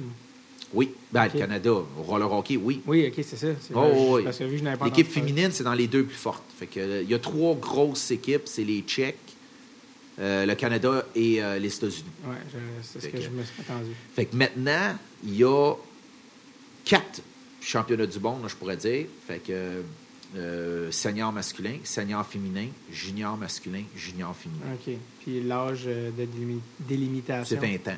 Fait en bas de 20, en haut de 20. C'est ça, exactement. Donc, euh, un peu comme euh, les World Juniors. Là. C'est ça. Puis là, il y en a tout le temps deux en même temps. Maintenant, ce qu'ils font, c'est qu'ils vont faire euh, euh, senior masculin avec junior féminin, qu'on va jouer dans la même semaine. Puis la semaine avant, ça va être les juniors masculins avec les seniors féminins. OK. Donc, Donc, euh, c'est ça. Donc, euh, c'est ça. Donc, euh, bref, tu t'es ramassé. Tu n'as pas fait qu'un entraînement, ça que je veux dire. Il t'a dit, viens jouer pour l'équipe, tu t'es ramassé là. c'est ça. La problématique qu'il y a, c'est que faire un camp d'entraînement, avant, il n'y en avait pas parce qu'il faisait un camp d'entraînement, c'était seulement en, Ont- en Ontario. Hmm. En Ontario, que c'est là que la plupart des joueurs euh, sortent. Pour le Euh, Pour le, le roller hockey, le coach, il venait de là, dans le coin de Toronto. Et eux, il y avait des surfaces, puis ça joue quand même pas mal. Après ça, il y a une autre place aussi, ça joue pas mal, c'est en Vancouver. Que ça joue quand même pas pire. Fait que la plupart du temps, tu avais quasiment, je pourrais dire 90% Tu avais 50% au moins qui venaient de l'Ontario. Tu avais un 30-40% qui venaient de Vancouver. Puis tu as un 10% qui pognait deux, trois joueurs du Québec. Personne du Manitoba. Ben, il y en avait peut-être une, là, mais je veux dire, c'était beaucoup du bouche à oreille quand Ah lui, ouais. peut être bon, parce qu'il n'y avait pas vraiment de camp d'entraînement. Puis où tu fais le camp Faut d'entraînement, que tu connaisses le gars.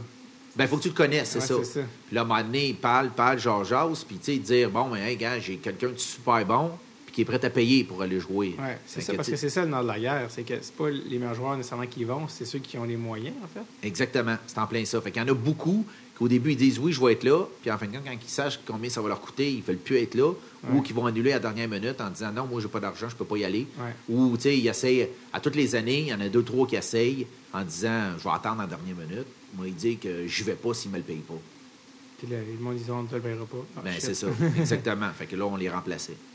Puis, euh, est-ce que ça fait que, les, dans le fond, les équipes sont quand même potables? Ouais, dans le fond, c'est- c'est- ça reste des bons joueurs, des bonnes équipes. Oui, il y a 15 ans, je pourrais dire, c'était tout le temps le Canada et les États-Unis, tout le temps. Puis, euh, mais je pourrais dire, de, ouais, depuis 15 ans, ben, tu as la France qui ont fait une fédération qui sont rendus vraiment fortes, l'Italie qui, qui a une fédération qui sont rendus forts, Euh, la Suisse, la Suisse ont une bonne équipe. Euh, C'est qui les autres forces? Ouais, en roller? Ben, il, y a, y six équipes qui sont vraiment fortes. Canada, États-Unis, euh, Suisse, Italie, France, République tchèque, puis. République tchèque. République tchèque maintenant est parmi les trois meilleurs.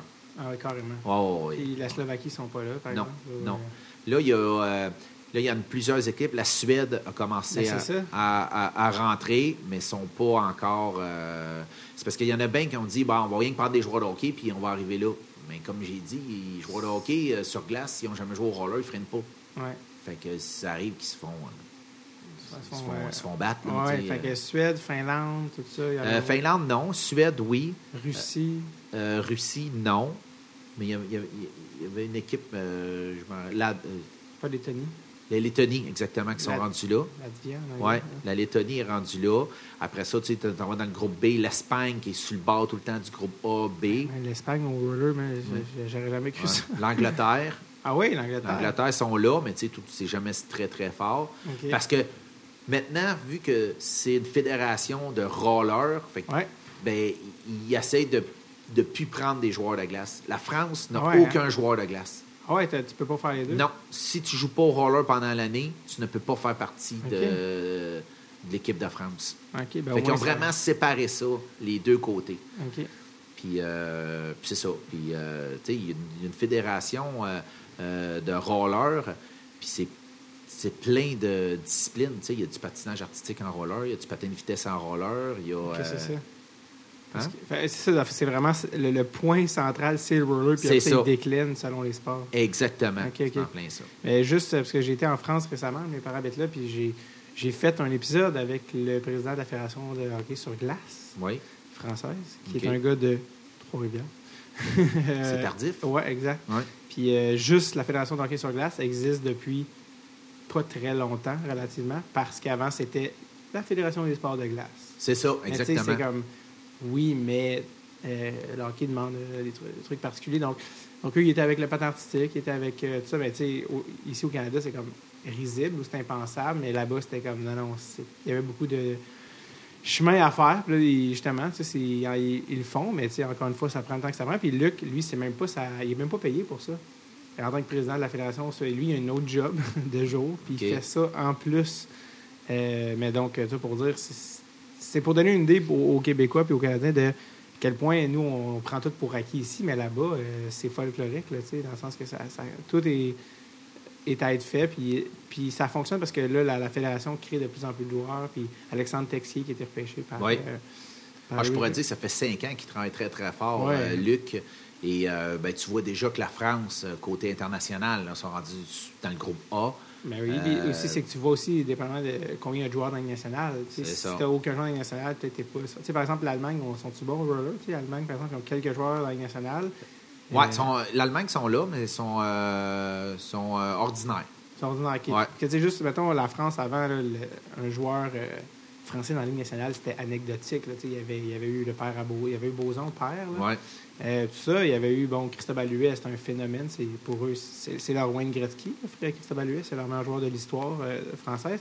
Mais là, tu sais, t'as Texier repêché en deuxième ronde. Ça, Ouais. c'est le plus tôt jamais repêché pour un, un Français.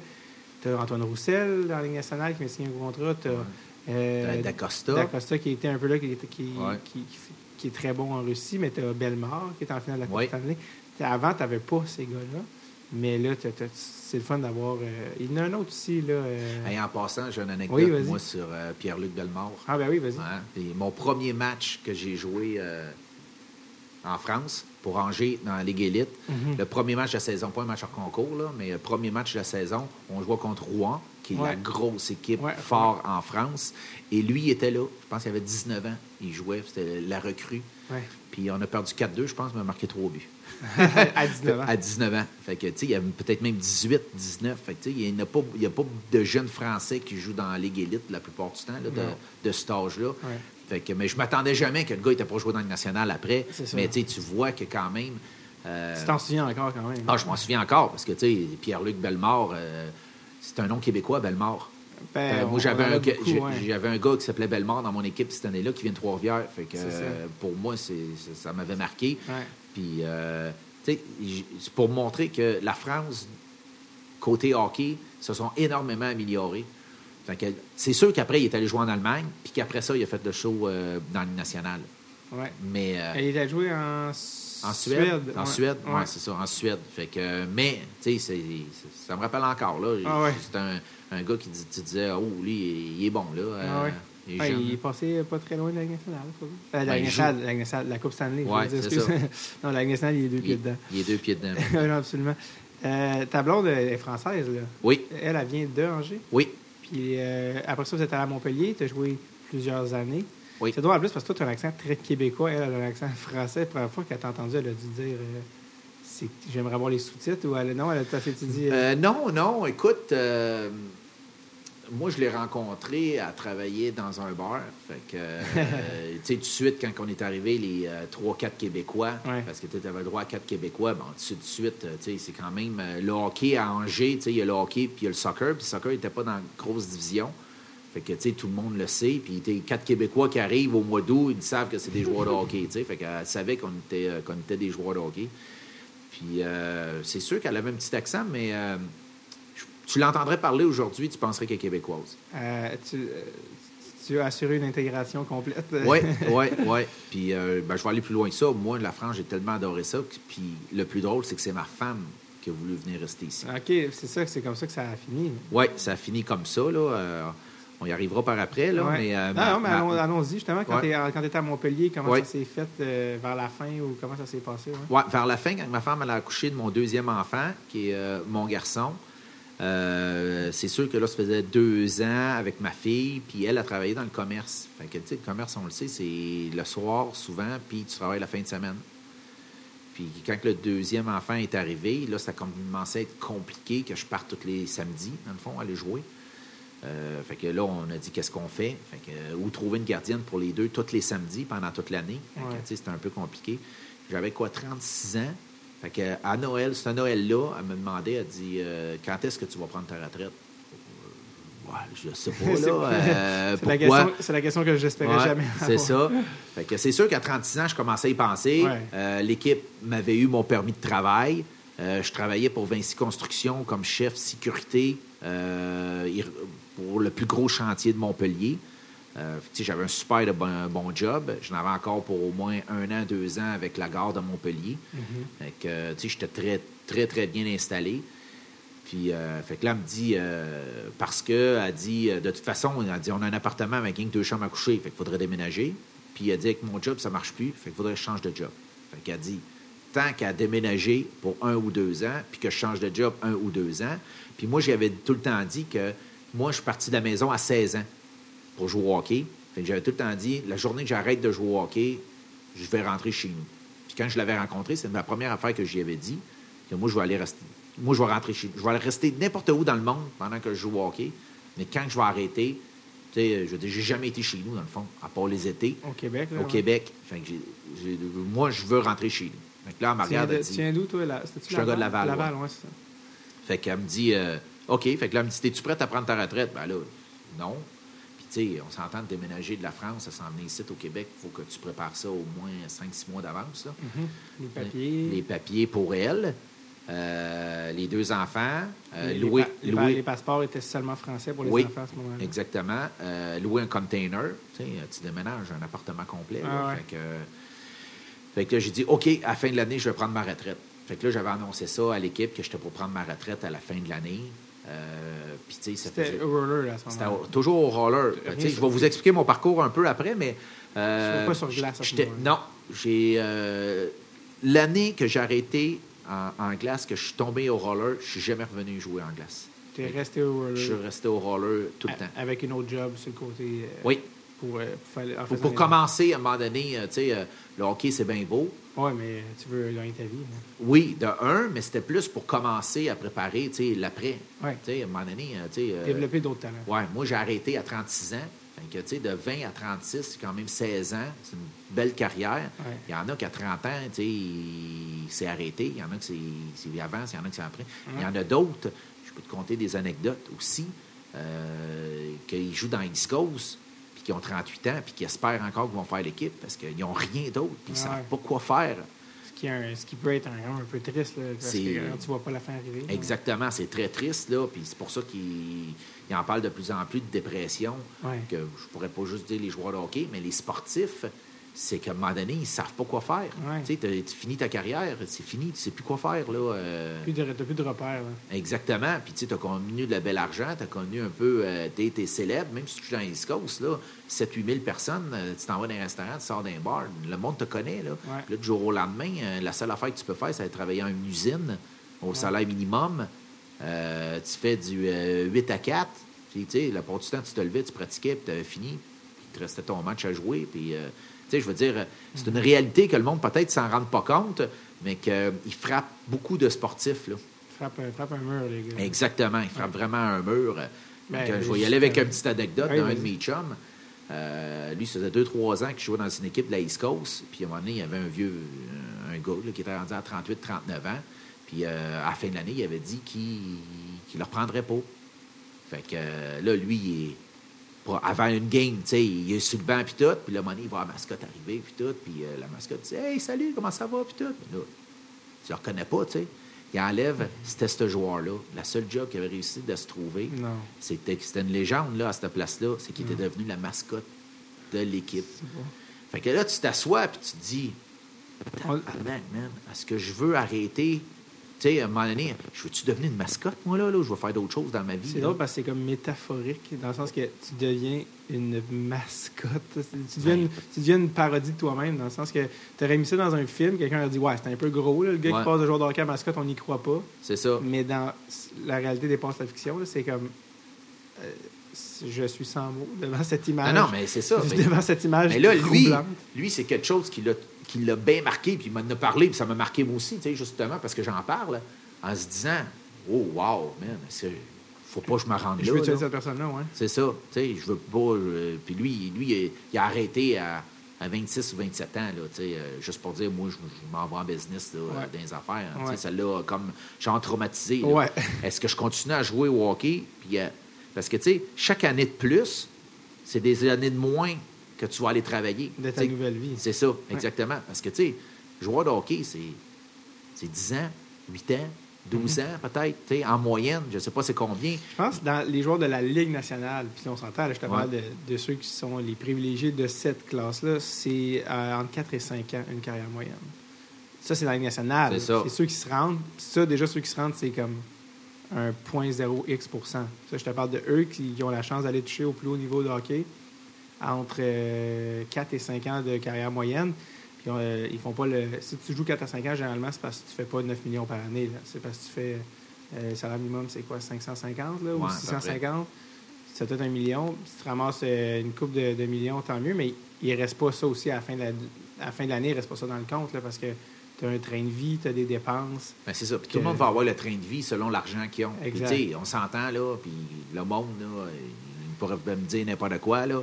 Mais quand tu commences tes premières années pro, là, de 20 à 23, puis je pourrais même étirer jusqu'à 25, là, tu te dis... euh, Est-ce que ben, tu roules en Yaris? Non. exactement. fait que tout ton argent, tu le dépenses. Ouais. Tu sais, parce que tu, tu vas sortir plus, parce que Ouais, tu ouais. en profites, puis tu penses toujours, ben, c'est pas grave, m'en signer un autre contrat. Mais il y en a plein qui.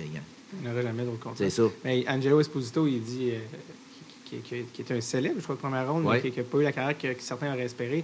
Lui-même, il dit Mon père a pris cet argent-là quand j'ai signé mes contrats. Puis il a dit Non, touche pas à ça. Et son père a investi l'argent. Il dit Cet argent-là, là, je te l'aurais dépensé, mon ami, là, des- un- tout ça. Mais son père l'a investi dans l'immobilier. Puis aujourd'hui, il gagne sa vie dans l'immobilier, Angelo. C'est ça qu'il fait comme job. Parce que, mais il dit Une chance que mon père a fait ça. Parce que moi, il me resterait quoi aujourd'hui de, de ça, tu sais.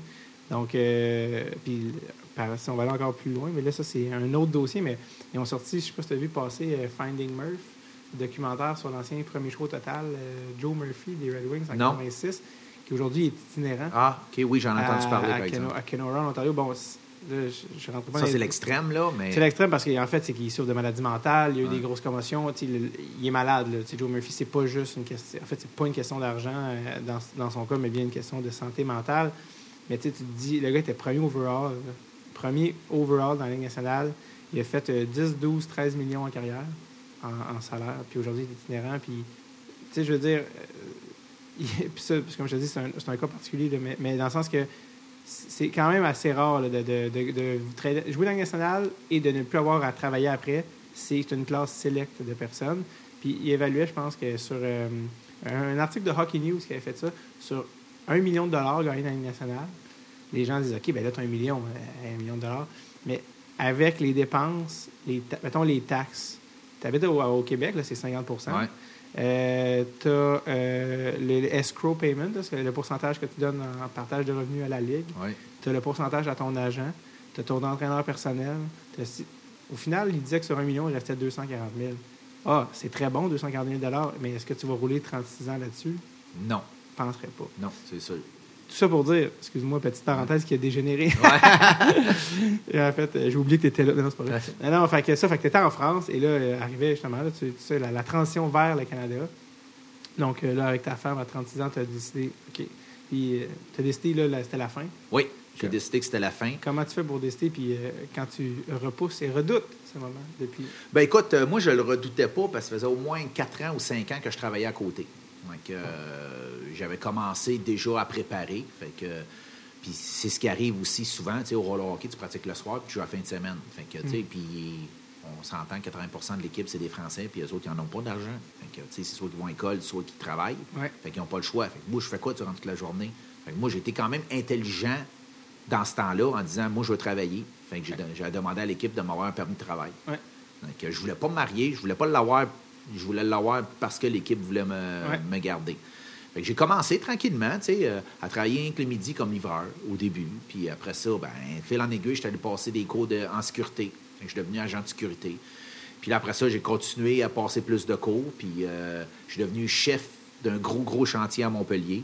Puis là, ben, les conducteurs de travaux, ils ont vu comment je travaillais, puis tout. Puis là, quand ils ont eu la gare de Montpellier, qui refaisaient au complet, puis que- ce qui est rendu extraordinaire aujourd'hui, euh, ils m'ont demandé... Je pense qu'en plus, la seule fois que j'étais allé à Montpellier, c'était à cause du train. Euh, toi, ça fait combien de temps de ça? Ça fait combien de temps qu'il est fini, la gare? Ben, moi, ça fait cinq ans que je suis revenu, fait que ça doit faire quatre ans qu'elle qu'elle doit Ah, être finie, à peu près. OK, fait que je pense que c'était avant. Je suis allé il y a comme 10 ans. J'avais juste arrêté à Montpellier pour euh, justement un, un transfert de train. Ouais. Fait, que je- fait que dans le fond, c'était avant que ça soit Oui, c'était avant. Continue. C'était l'ancienne- gare. Ça veut dire que je ne l'ai pas vu, ça veut dire. Ouais, ouais, non, tu l'as pas vu. Fait que, euh, fait que c'est ça. Ouais. Fait que, euh, ça job-là, ouais. Ouais. Fait que, euh, cherchais une personne pour être comme un peu le tampon entre euh, la SNCF, euh, les conducteurs de travaux, Mhm. puis les ouvriers. Ça allait pas bien, il n'y avait pas de bonne affaire parce que on refait une nouvelle gare, on rénove l'ancienne gare, mais il faut qu'elle continue quand même à, à être opérationnelle. Là. Mhm. Fait que, tu sais, il y avait beaucoup, beaucoup de problématiques, puis tu sais, il fallait pas qu'il y ait des choses qui tombent sur la tête des gens qui attendent le train, puis etc., Ouais. etc. Fait que là, ils m'ont engagé moi, puis je suis devenu chef sécurité. Fait que moi, j'ai commencé vraiment à, à me promener sur le chantier, puis vraiment à, à m- à m'assurer qu'il y avait la sécurité pour les usa- usagers euh, des trains, puis euh, s'assurer que tout était correct. Fait que j'avais vraiment une très, très bonne job, là. Finalement, il est tombé des choses sur la tête des gens qui attendent le Non, non, non, mais tu sais, Une ça, fois, ça, mais- ça arrivait, ça arrivait qu'à un moment donné, il y a de l'eau qui tombait, puis euh, les gens se tassaient, ou il fallait que je m'assure que tout était bien barricadé, parce qu'on travaillait tout le temps de nuit. Fait que, tu Mm. sais, le lendemain, euh, m'assurer que les gens n'ont pas laissé plein d'affaires, c'est que sur les gares de train. Euh, dans les bureaux, à un moment donné, ils faisaient des trous de partout, ils ne savaient pas patcher, fait que c'était c'était dangereux, euh, etc. Puis, tu sais, il y en a tout le temps des gens qui travaillent n'importe comment, là. Fait fallait... Ouais. euh, puis c'était rendu, tu sais, puis euh, les, les, euh, les bungalows des conducteurs de travaux étaient assez loin.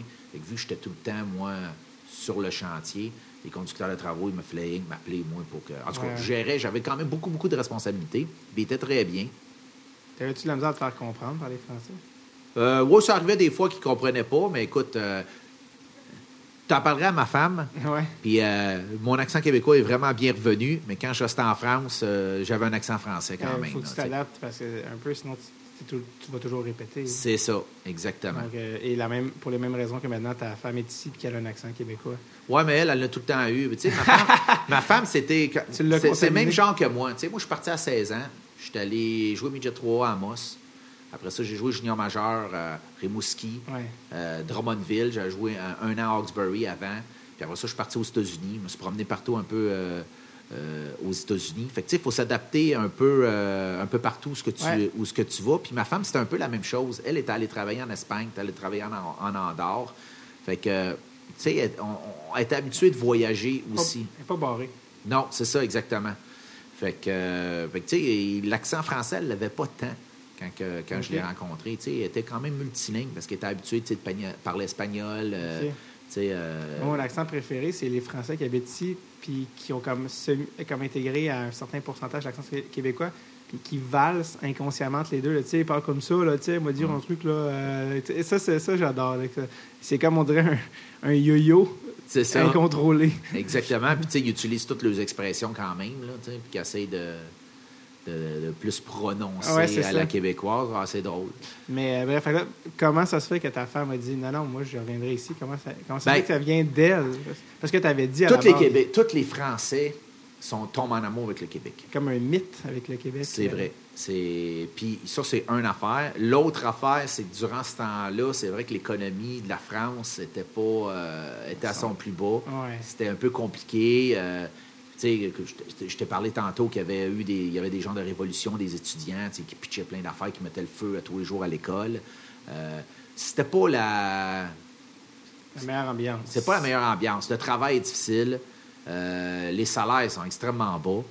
Puis l'immobilier est extrêmement cher. Fait que un an ou deux avant, on avait commencé à regarder pour s'acheter quelque chose. Fait que Là, on avait dit, on va se mettre 300 000 euros pour acheter notre première affaire. Puis quand on s'est rendu compte qu'avec 300 000 euros, on n'avait presque rien. Ouais. Fait que, euh, fait que là, euh, OK, euh, c'est compliqué. Puis en s'en venant ici au Québec, ben, tout de suite, on pouvait avoir une maison qui était quand même potable, là, tu sais. Mais 300 000 euros en dollars canadiens, c'est. 450 000. Ouais, c'est ça. Là. C'est- Fait que, Tu peux commencer une vie.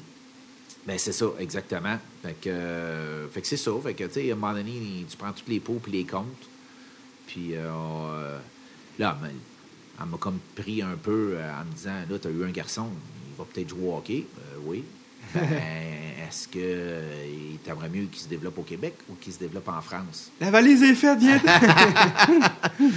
Fait que, euh, bon, moi, ça me dérangeait pas vraiment. Tu sais, euh, j'ai entraîné beaucoup en France. Ton gars était jeune, tu savais même pas s'il allait jouer au hockey. Mais non, je savais même pas ça que c'était pour jouer au hockey. Il haït Fait le que- hockey aujourd'hui. C'est mais, mais dans ma philosophie, j'ai tout le temps dit si j'arrête de jouer, Je veux revenir. je vais revenir au Québec. Fait que, euh, c'est ça qui est arrivé. Fait que j'ai. euh, Surtout qu'elle était, elle- elle était d'accord, elle, à venir ici à, à la base. Elle était partante là, pour, Ah oui, pour oui, euh, après mon année à Angers, qu'on s'est rencontrés, Mm. elle a fait quand même une gros- un gros sacrifice. C'est que j'ai eu deux grosses blessures pendant que j'étais à Angers. Puis euh, je me suis rendu compte qu'à Noël, ça fonctionnait pas vraiment. Fait que j'avais demandé. euh, on, avait, on était un peu en chicane. J'ai dit pourquoi vous rachetez pas mon contrat? Tu parlais de toi et l'équipe, Oui. et non pas toi et ta femme. Non, Ouais, moi et l'équipe. Fait que j'ai dit à l'équipe, pourquoi vous ne rachetez pas mon, mon autre moitié de saison?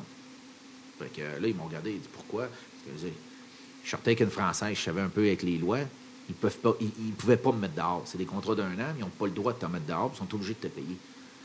Euh, Donnez-moi X pourcentage, puis je m'en vais. Exactement. Fait que euh, j'ai dit, euh, je pensais à ça. Je m'en vais à Noël, chez nous, puis je vais revenir. Je- moi, je suis prêt à m'asseoir pour euh, négocier quelque chose. Pendant que moi, je me suis emmené ici, je me suis trouvé un contrat pour jouer dans la Ligue nord-américaine dans ce temps-là. Ouais. Fait que euh, tout de suite, j'avais, j'avais mon contrat pour euh, jouer dans la Ligue nord-américaine. Puis tu sais, j'avais une année assez difficile avec, euh, avec Angers. J'avais connu des bons matchs, mais euh, au début de saison, j'avais déchiré un muscle dans la cuisse. Puis j'ai joué quand même un mois et demi de temps avec un muscle déchiré dans la cuisse. Fait que euh, c'était pas, c'était pas l'idéal. Puis, tu sais, je le voyais que les autres étaient frustrés parce qu'ils avaient quand même investi pas mal d'argent sur moi. Puis, ils s'attendaient que je sois un goaler pas mal dominant. Puis, tu sais, j'étais ordinaire. On s'entend, là, tu sais, que j'avais de la misère, là. Ouais. Fait que, en revenant, ils ont dit correct, on va, acheter, on va racheter ton contrat. Fait qu'ils m'ont racheté mon contrat. Je suis retourné jouer dans. la- Là, j'ai eu un trois semaines sans jouer, que j'ai réussi à guérir tous mes bobos. Puis je suis arrivé dans la Ligue nord-américaine. Tout de suite, j'ai été joueur de la semaine. Première semaine. Première semaine avec Trois-Rivières, joueur de la semaine, puis tout. La confiance. Ben, tu sais, là, j'avais pas mal nulle part. Fait que, tu sais, euh, Ça m'étonne que, ça, ça m'étonne que ça a pris si peu de temps, guérir Ben, une déchirure ou des trucs comme ça. je me suis déchiré le muscle au mois d'août. OK. J'ai continué à pratiquer. Puis là, à un moment donné, quand ils m'ont. Ils m'ont euh, je suis allé passer les examens, ils se sont rendus compte que le muscle était déchiré. Puis là, je m'en vais voir l'équipe. Puis il y a tout le temps un mois d'essai dans tes contrats. Puis là, j'étais genre aux trois semaines. Fait que là, l'organisation me dit Gars, on a un tournoi en fin de semaine. Soit tu joues comme ça, soit tu t'en retournes chez vous. Ah, fait que Fait que là, moi, j'ai joué comme ça, puis ça a été bien. Mais tu sais, à toutes les fois, je faisais un papillon, je mangeais un coup de poignard dans la cuisse. Fait que Ben des fois, j'avais de la misère à me, relever. Mais tu sais, une fin de semaine que les portes te touchent, puis tout va bien. Fait qu'eux autres, tout de suite, se sont dit, crime. Dans trois semaines, quand il va être correct, Imagine. imagine, il va être, il va être écœurant. Mais le problème, c'est que je continue à pratiquer, je continue à jouer. Ouais, fait que, tu sais, j'étais quand même, je, guérissais pas. Tu sais, que ça, fait que Ouais, ça- ouais. ça a pris comme. Puis à un moment donné, là, ça arrivé que mentalement, c'était plus difficile, puis que les portes me touchaient plus. Fait que là, là je suis rentré dans une, dans une mauvaise spirale, que là, je ne savais plus trop comment m'en sortir. Puis là, euh, à un moment donné, je commençais à beaucoup aller mieux, puis je suis en train de jouer un super beau match à Amiens, puis bang, je me suis refait mal. Fait que là, j'ai dit, j'ai dit, faut que je débarque, je suis plus capable. Fait que là, le coach, c'est comme, c'est comme un peu la goutte qui a fait déborder le verre en disant, il fait-tu exprès, fait-tu pas exprès? Puis moi, je me suis dit, je veux même pas m'engager là-dedans. Vous n'êtes pas content. Moi, je suis pas content. Fait que, tu sais, pourquoi qu'on on réglera pas ça à, à l'amiable en, pla- en place de commencer à. Puis, tu sais, moi, je voulais revenir en France parce que, tu sais, j'adorais ça. Puis, je le savais que je revenais avec ma blonde, je ne pas revenir passer l'été là. Fait que euh, c'était euh, super. On a, euh, on a décidé de. Ils ont décidé de racheter mon contrat. Puis, je suis allé jouer à Ligue nord-américaine. J'ai fait la moitié d'année là. Puis là, comme je te dis, c'est là qu'il y a eu le lockout. Mhm. Fait que Trois-Rivières, ils ont foldé, dans le fond. Puis mes droits étaient partis au Radio X de Québec. Mais moi, je m'en allais signer en France, dans une division plus basse, Ouais. pour repartir mes affaires.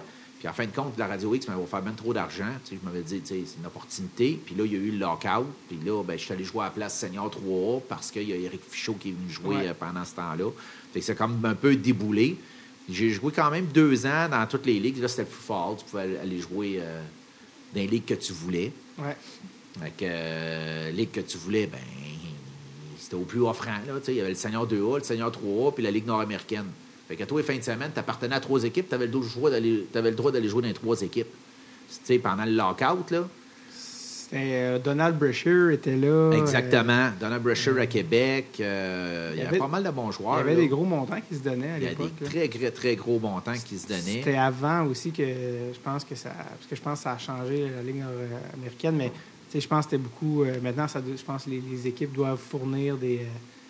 euh, maintenant, je pense que l'ar- l'argent est plus enregistré. Je pense qu'à l'époque, c'était un peu plus euh, rock'n'roll, peut-être. Ben, c'était un peu plus rigolo. Même avant ça, là, dans les gros temps des Chiefs de Laval, moi, je suis arrivé Ouais. dans ce temps-là. Oui. Euh, il- c'était, c'était de la grosse argent. Puis là, il n'y avait pas. je veux dire. Il n'y avait pas de reçu, il mettons. n'y avait pas de reçu, Ouais, exactement.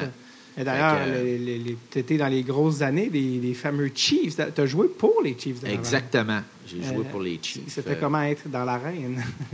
Oui, parce que j'ai été là pas mal. euh, J'ai vu, j'ai vu des affaires assez, euh, assez extraordinaires. c'est pour ça, c'est pour ça qu'on fait un des podcasts. Euh, à la slap shot, là. Ouais, ouais. Je vais vous conter l'anecdote parce que ça, c'est assez. euh, j'ai joué mon premier match que je suis arrivé. Pendant que j'étais sous contrat avec le Lightning de Tampa Bay, Parce que tu as été drafté par le Lightning. j'ai pas été drafté. Été J'ai été invité deux ans de suite au camp, puis ils m'ont signé comme euh, agent libre. Ah, c'est ça, parce que Miguel il me disait Ah, il était drafté par Tampa Bay, puis nulle part je voyais que tu étais drafté, Non. mais je comprenais pas. Non, j'ai pas été drafté. invité, Invité au camp d'entraînement. Ils m'ont retourné jouer junior. Puis l'année. de- Ben, quand j'ai été invité. C'est quelle été- année, ça? Euh, après mon année junior, en 94, 95, 95, C'est 96, bon, on parle- 96, 97 à peu près. Ok, euh, 85-97, euh, Tampa Bay, ok, ouais, il était dans leur. euh, Ils venaient de faire les playoffs. pour la première fois. Ouais. Puis il tu sais, ils jouaient au Thunderdome, là, dans le stade de baseball. C'était-tu Phil Esposito, le Oui? Ouais. exactement. C'était Phil Esposito, c'était Terry Cripps qui était euh, le coach. Mon Dieu. Ouais, Darren Poupa qui gaulait là-bas. Ouais, Darren Poupa. Ouais. Euh, il n'y avait pas encore de vedette, disons. encore. Ben écoute, euh, vedette, moi je pourrais dire euh, les vedettes, c'était Dino Scarelli, Ah, ouais, quand les- même les euh, gars en fin de carrière, Ouais, il y avait Brian pas, Bradley. Savard, étais-tu là à ce moment-là? Non. Savard, il a signé 93. Ouais. Wendell Clark, il a joué là un peu. ouais, mais c'était pas cette année-là. Tu sais, à défense, il venait de drafter Roman Aberlick. Premier overall. Ouais. Après ça, euh, il y avait Bill Holder, je me rappelle, le défenseur. Il y avait Rob Zamener, qui était quand même un bon jeune, qui était. euh, qui ouais. était euh, Il était bon, lui. ouais, exactement. Mais OK, il était, dans le temps où il y avait des, des chandails qu'on aurait pu croire des chandails de motocross. Ah, ça ça. Il y avait comme des éclairs avec Ouais. de la pluie. Bref, tu étais dans le semi-pro à Laval. Oui, mais attends, je suis dans Ah, la dernière année de mon contrat. Bon, la dernière année de mon contrat, Tampa Bay, ils se sont fait vendre deux fois. Oh, déjà. Puis là, il y avait eu Jacques Demers qui était arrivé. Oui. Fait que je suis supposé de re-signer avec eux autres. Puis en fin de compte, il s'est fait mettre dehors. Puis là, il y a un autre. euh, puis ça, ça me fait rire un peu. C'est euh, le directeur gérant qui est devenu, c'était Rick Dudley, qui a travaillé pour le Canadien de Montréal. Oui. Puis là, il vient de repartir. Il est assistant de GM à Montréal. Là, il vient de repartir ailleurs. là, je pense Ouais, Caroline, exactement. Il a été GM des Trashers aussi. Ouais, ça, ça m'a tout le temps fait sourire parce que quand lui est arrivé, Ouais. on était genre 5-6 Québécois. Les 5-6 Québécois, on a eu un an pour se faire acheter notre dernière année. D'une shot. D'une shot. Fait que, tu sais, ce gars-là, il était un peu anti-québécois. euh, C'était-tu il- parce que vous étiez des joueurs de trop ou c'était. Ben, non, non, c'est parce qu'à un moment donné, c'était une nouvelle organisation. C'était pas eux autres qui nous avaient signés ou Ah qui nous avaient draftés. Fait qu'eux autres voulaient faire le ménage. Puis c'est drôle, c'était juste des Québécois. Il n'a pas racheté aucune autre. Ben, tu sais, on le sait pas, mais tu sais, parce que, tu sais, dans la nationale, comment ça fonctionne, t'as rien que 50 contrats. Fait que, Ouais, ouais. je te dis, s'ils étaient rendus à 48, ils ont fait, ils ménage à peu près de 3-4, que, tu sais, il y avait des contrats de plus pour Ouais. signer des agents, des agents libres ou d'autres, euh, ou d'autres mondes. Ton contrat que tu avais avec Tampa Bay, c'était quoi, Ligue américaine Ligue nationale? ça? Moi, c'était un 3-way, moi. OK, J'avais- fait que jusqu'à East Coast. Jusqu'à East Coast, exactement. Puis là, je me suis rendu compte, au début, j'étais super content d'avoir signé ça, mais je me suis rendu compte que quand tu as signé ça, c'est euh, déjà, c'est t'en vas dans East Coast. Ah ouais, tu fasses n'importe quoi, tu es catalogué East Coast. Ah ouais. Mais en tout cas, la dernière année, Euh, il me rachète ma, ma- ma dernière année de contrat, mais juste ma clause Ligue nationale. Fait que, tu sais, j'ai quand même Ligue. Ben, c'était la Ligue internationale Ouais, dans à ce temps-là, ouais. East Coast. Puis, euh, en tout cas, il y, a un- il y a un fuck, là, puis euh, il y a trop de goalers dans les organisations, puis tout. Fait que, vu que moi, je suis plus dans les plans, puis ce qu'ils m'ont promis, que j'étais supposé jouer dans East Coast à Toledo, qui était à côté de Détroit, Ouais. j'étais le premier callé up aux Vipers de Détroit, se transforme qui m'envoie en Alaska. fait que, je sais pas si tu comprends, là, mais euh, déjà dans ma tête, c'est crissement plus loin que. Fait que je sais. T'es loin, de, t'es loin des, du euh, soleil de Tampa Bay. je suis très, très loin, puis je, me, je le sais que je me ferai jamais coller up, là. Ah oui. Parce que l'année d'avant, c'était euh, le club école était à Cleveland, puis j'avais fini deux derniers mois à Cleveland. OK. J'avais gaulé le- les quatre des six derniers matchs. Fait que moi, pour moi, tu finis l'année dans la Ligue internationale, ça a super bien été avec le club de dernière place. Je finis avec une victoire contre Thomas Vokoum, qui Oui. joue pour Cincinnati. qui est apprécié par les, les Canadiens, d'accord. Exactement, puis qui a eu une très belle carrière avec les Panthers de la Floride. Oui, Nashville, oui, il y a une belle carrière. Exactement. Fait que, tu sais, dans, dans ta tête d'un jeune de 21-22 ans, tu te dis qu'il va m'entraîner super fort cet été, puis là, man, j'ai, j'ai ma shot, puis hein, là, tu as ton agent qui t'appelle pour dire, en fin de compte, tu pas veut racheter ton contrat.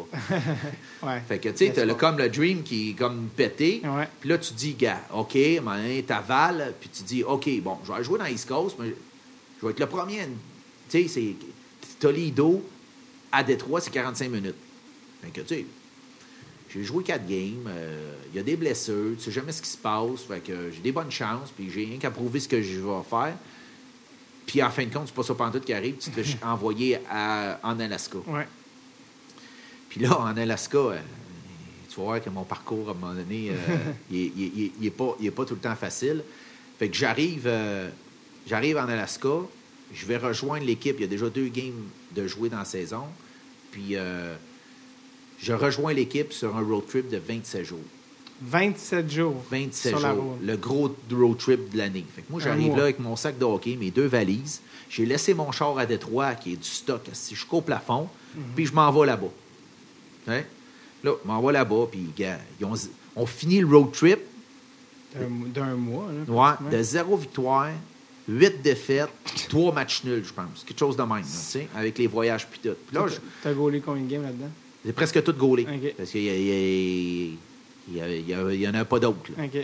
Que là, on arrive euh, là-bas, là, je suis de l'hôtel puis tout. là. Ouais. J'ai- j'ai- J'ai j'ai hâte de voir que c'est mon appartement à Adeline. là. J'ai Ouais. hâte de, de- de- de me reposer. On arrive en Alaska, puis le propriétaire de l'équipe est propriétaire d'un hôtel. Hum. Fait que euh, il n'y a pas d'appartement. C'est chaque joueur reste dans une chambre d'hôtel. Fait que là, euh, vraiment, j'ai trouvé ça difficile, puis ça n'a pas super bien été.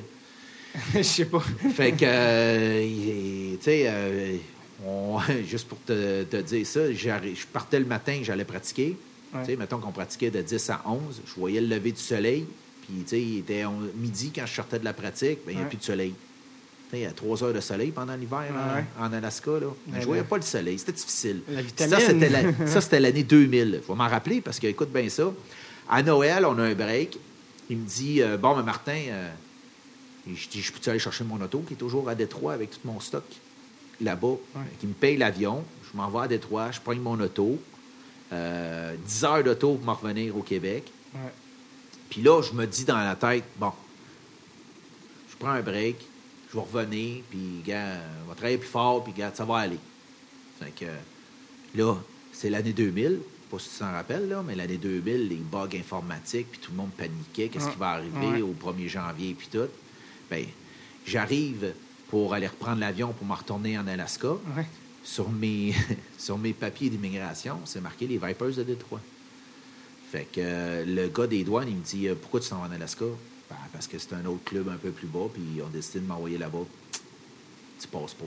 Hum, Fait que je, je retourne en avant, rappelle mon père Euh, Écoute, viens me rechercher parce que ça marche pas. Puis je peux pas prendre l'avion. Fait que là, ça tourne que j'appelle l'équipe là-bas. Eux autres pensent que j'ai comme fait exprès un peu. Fait que, euh, encore, je, dis, gars, c'est bon. Moi, j'arrête de jouer au hockey. Fini, je veux plus jouer. Hey, 20 J'ai 22 ans, là. Fait que, euh, j'appelle. Là, ils me disent, OK, c'est bon, reviens même pas, puis tout. Fait que je dis, euh, mettre toutes mes, mes affaires. Parce que toutes mes affaires sont en Alaska encore. Mettez toutes mes affaires dans les boîtes de carton puis envoyez-moi tout ça. Fait que là, c'est la folie furieuse des Chiefs de Laval. Moi, je joue plus, là. Ouais. Fait que là, les, je, je vais aller voir une game. Puis moi, j'ai ma sœur qui connaissait du monde, là, allait voir toutes les games. Oui, un gars de Laval. C'est ça. Fait que je décide, je vais voir une game de hockey, puis j'avais des chums qui jouaient là, euh, dont Mathieu Rabi, euh, en tout cas, des, des- bons amis à moi. Fait que euh, je vais voir une game puis tout. Puis là, à un moment donné, le propriétaire vient me voir, il me dit Pendant une fin de semaine, j'ai pas de goal, il me manque un goaler, tu viendrais-tu être backup pour une game? Ben, j'écris, j'ai même pas de ça de hockey. Il euh, est en Alaska. il est en Alaska.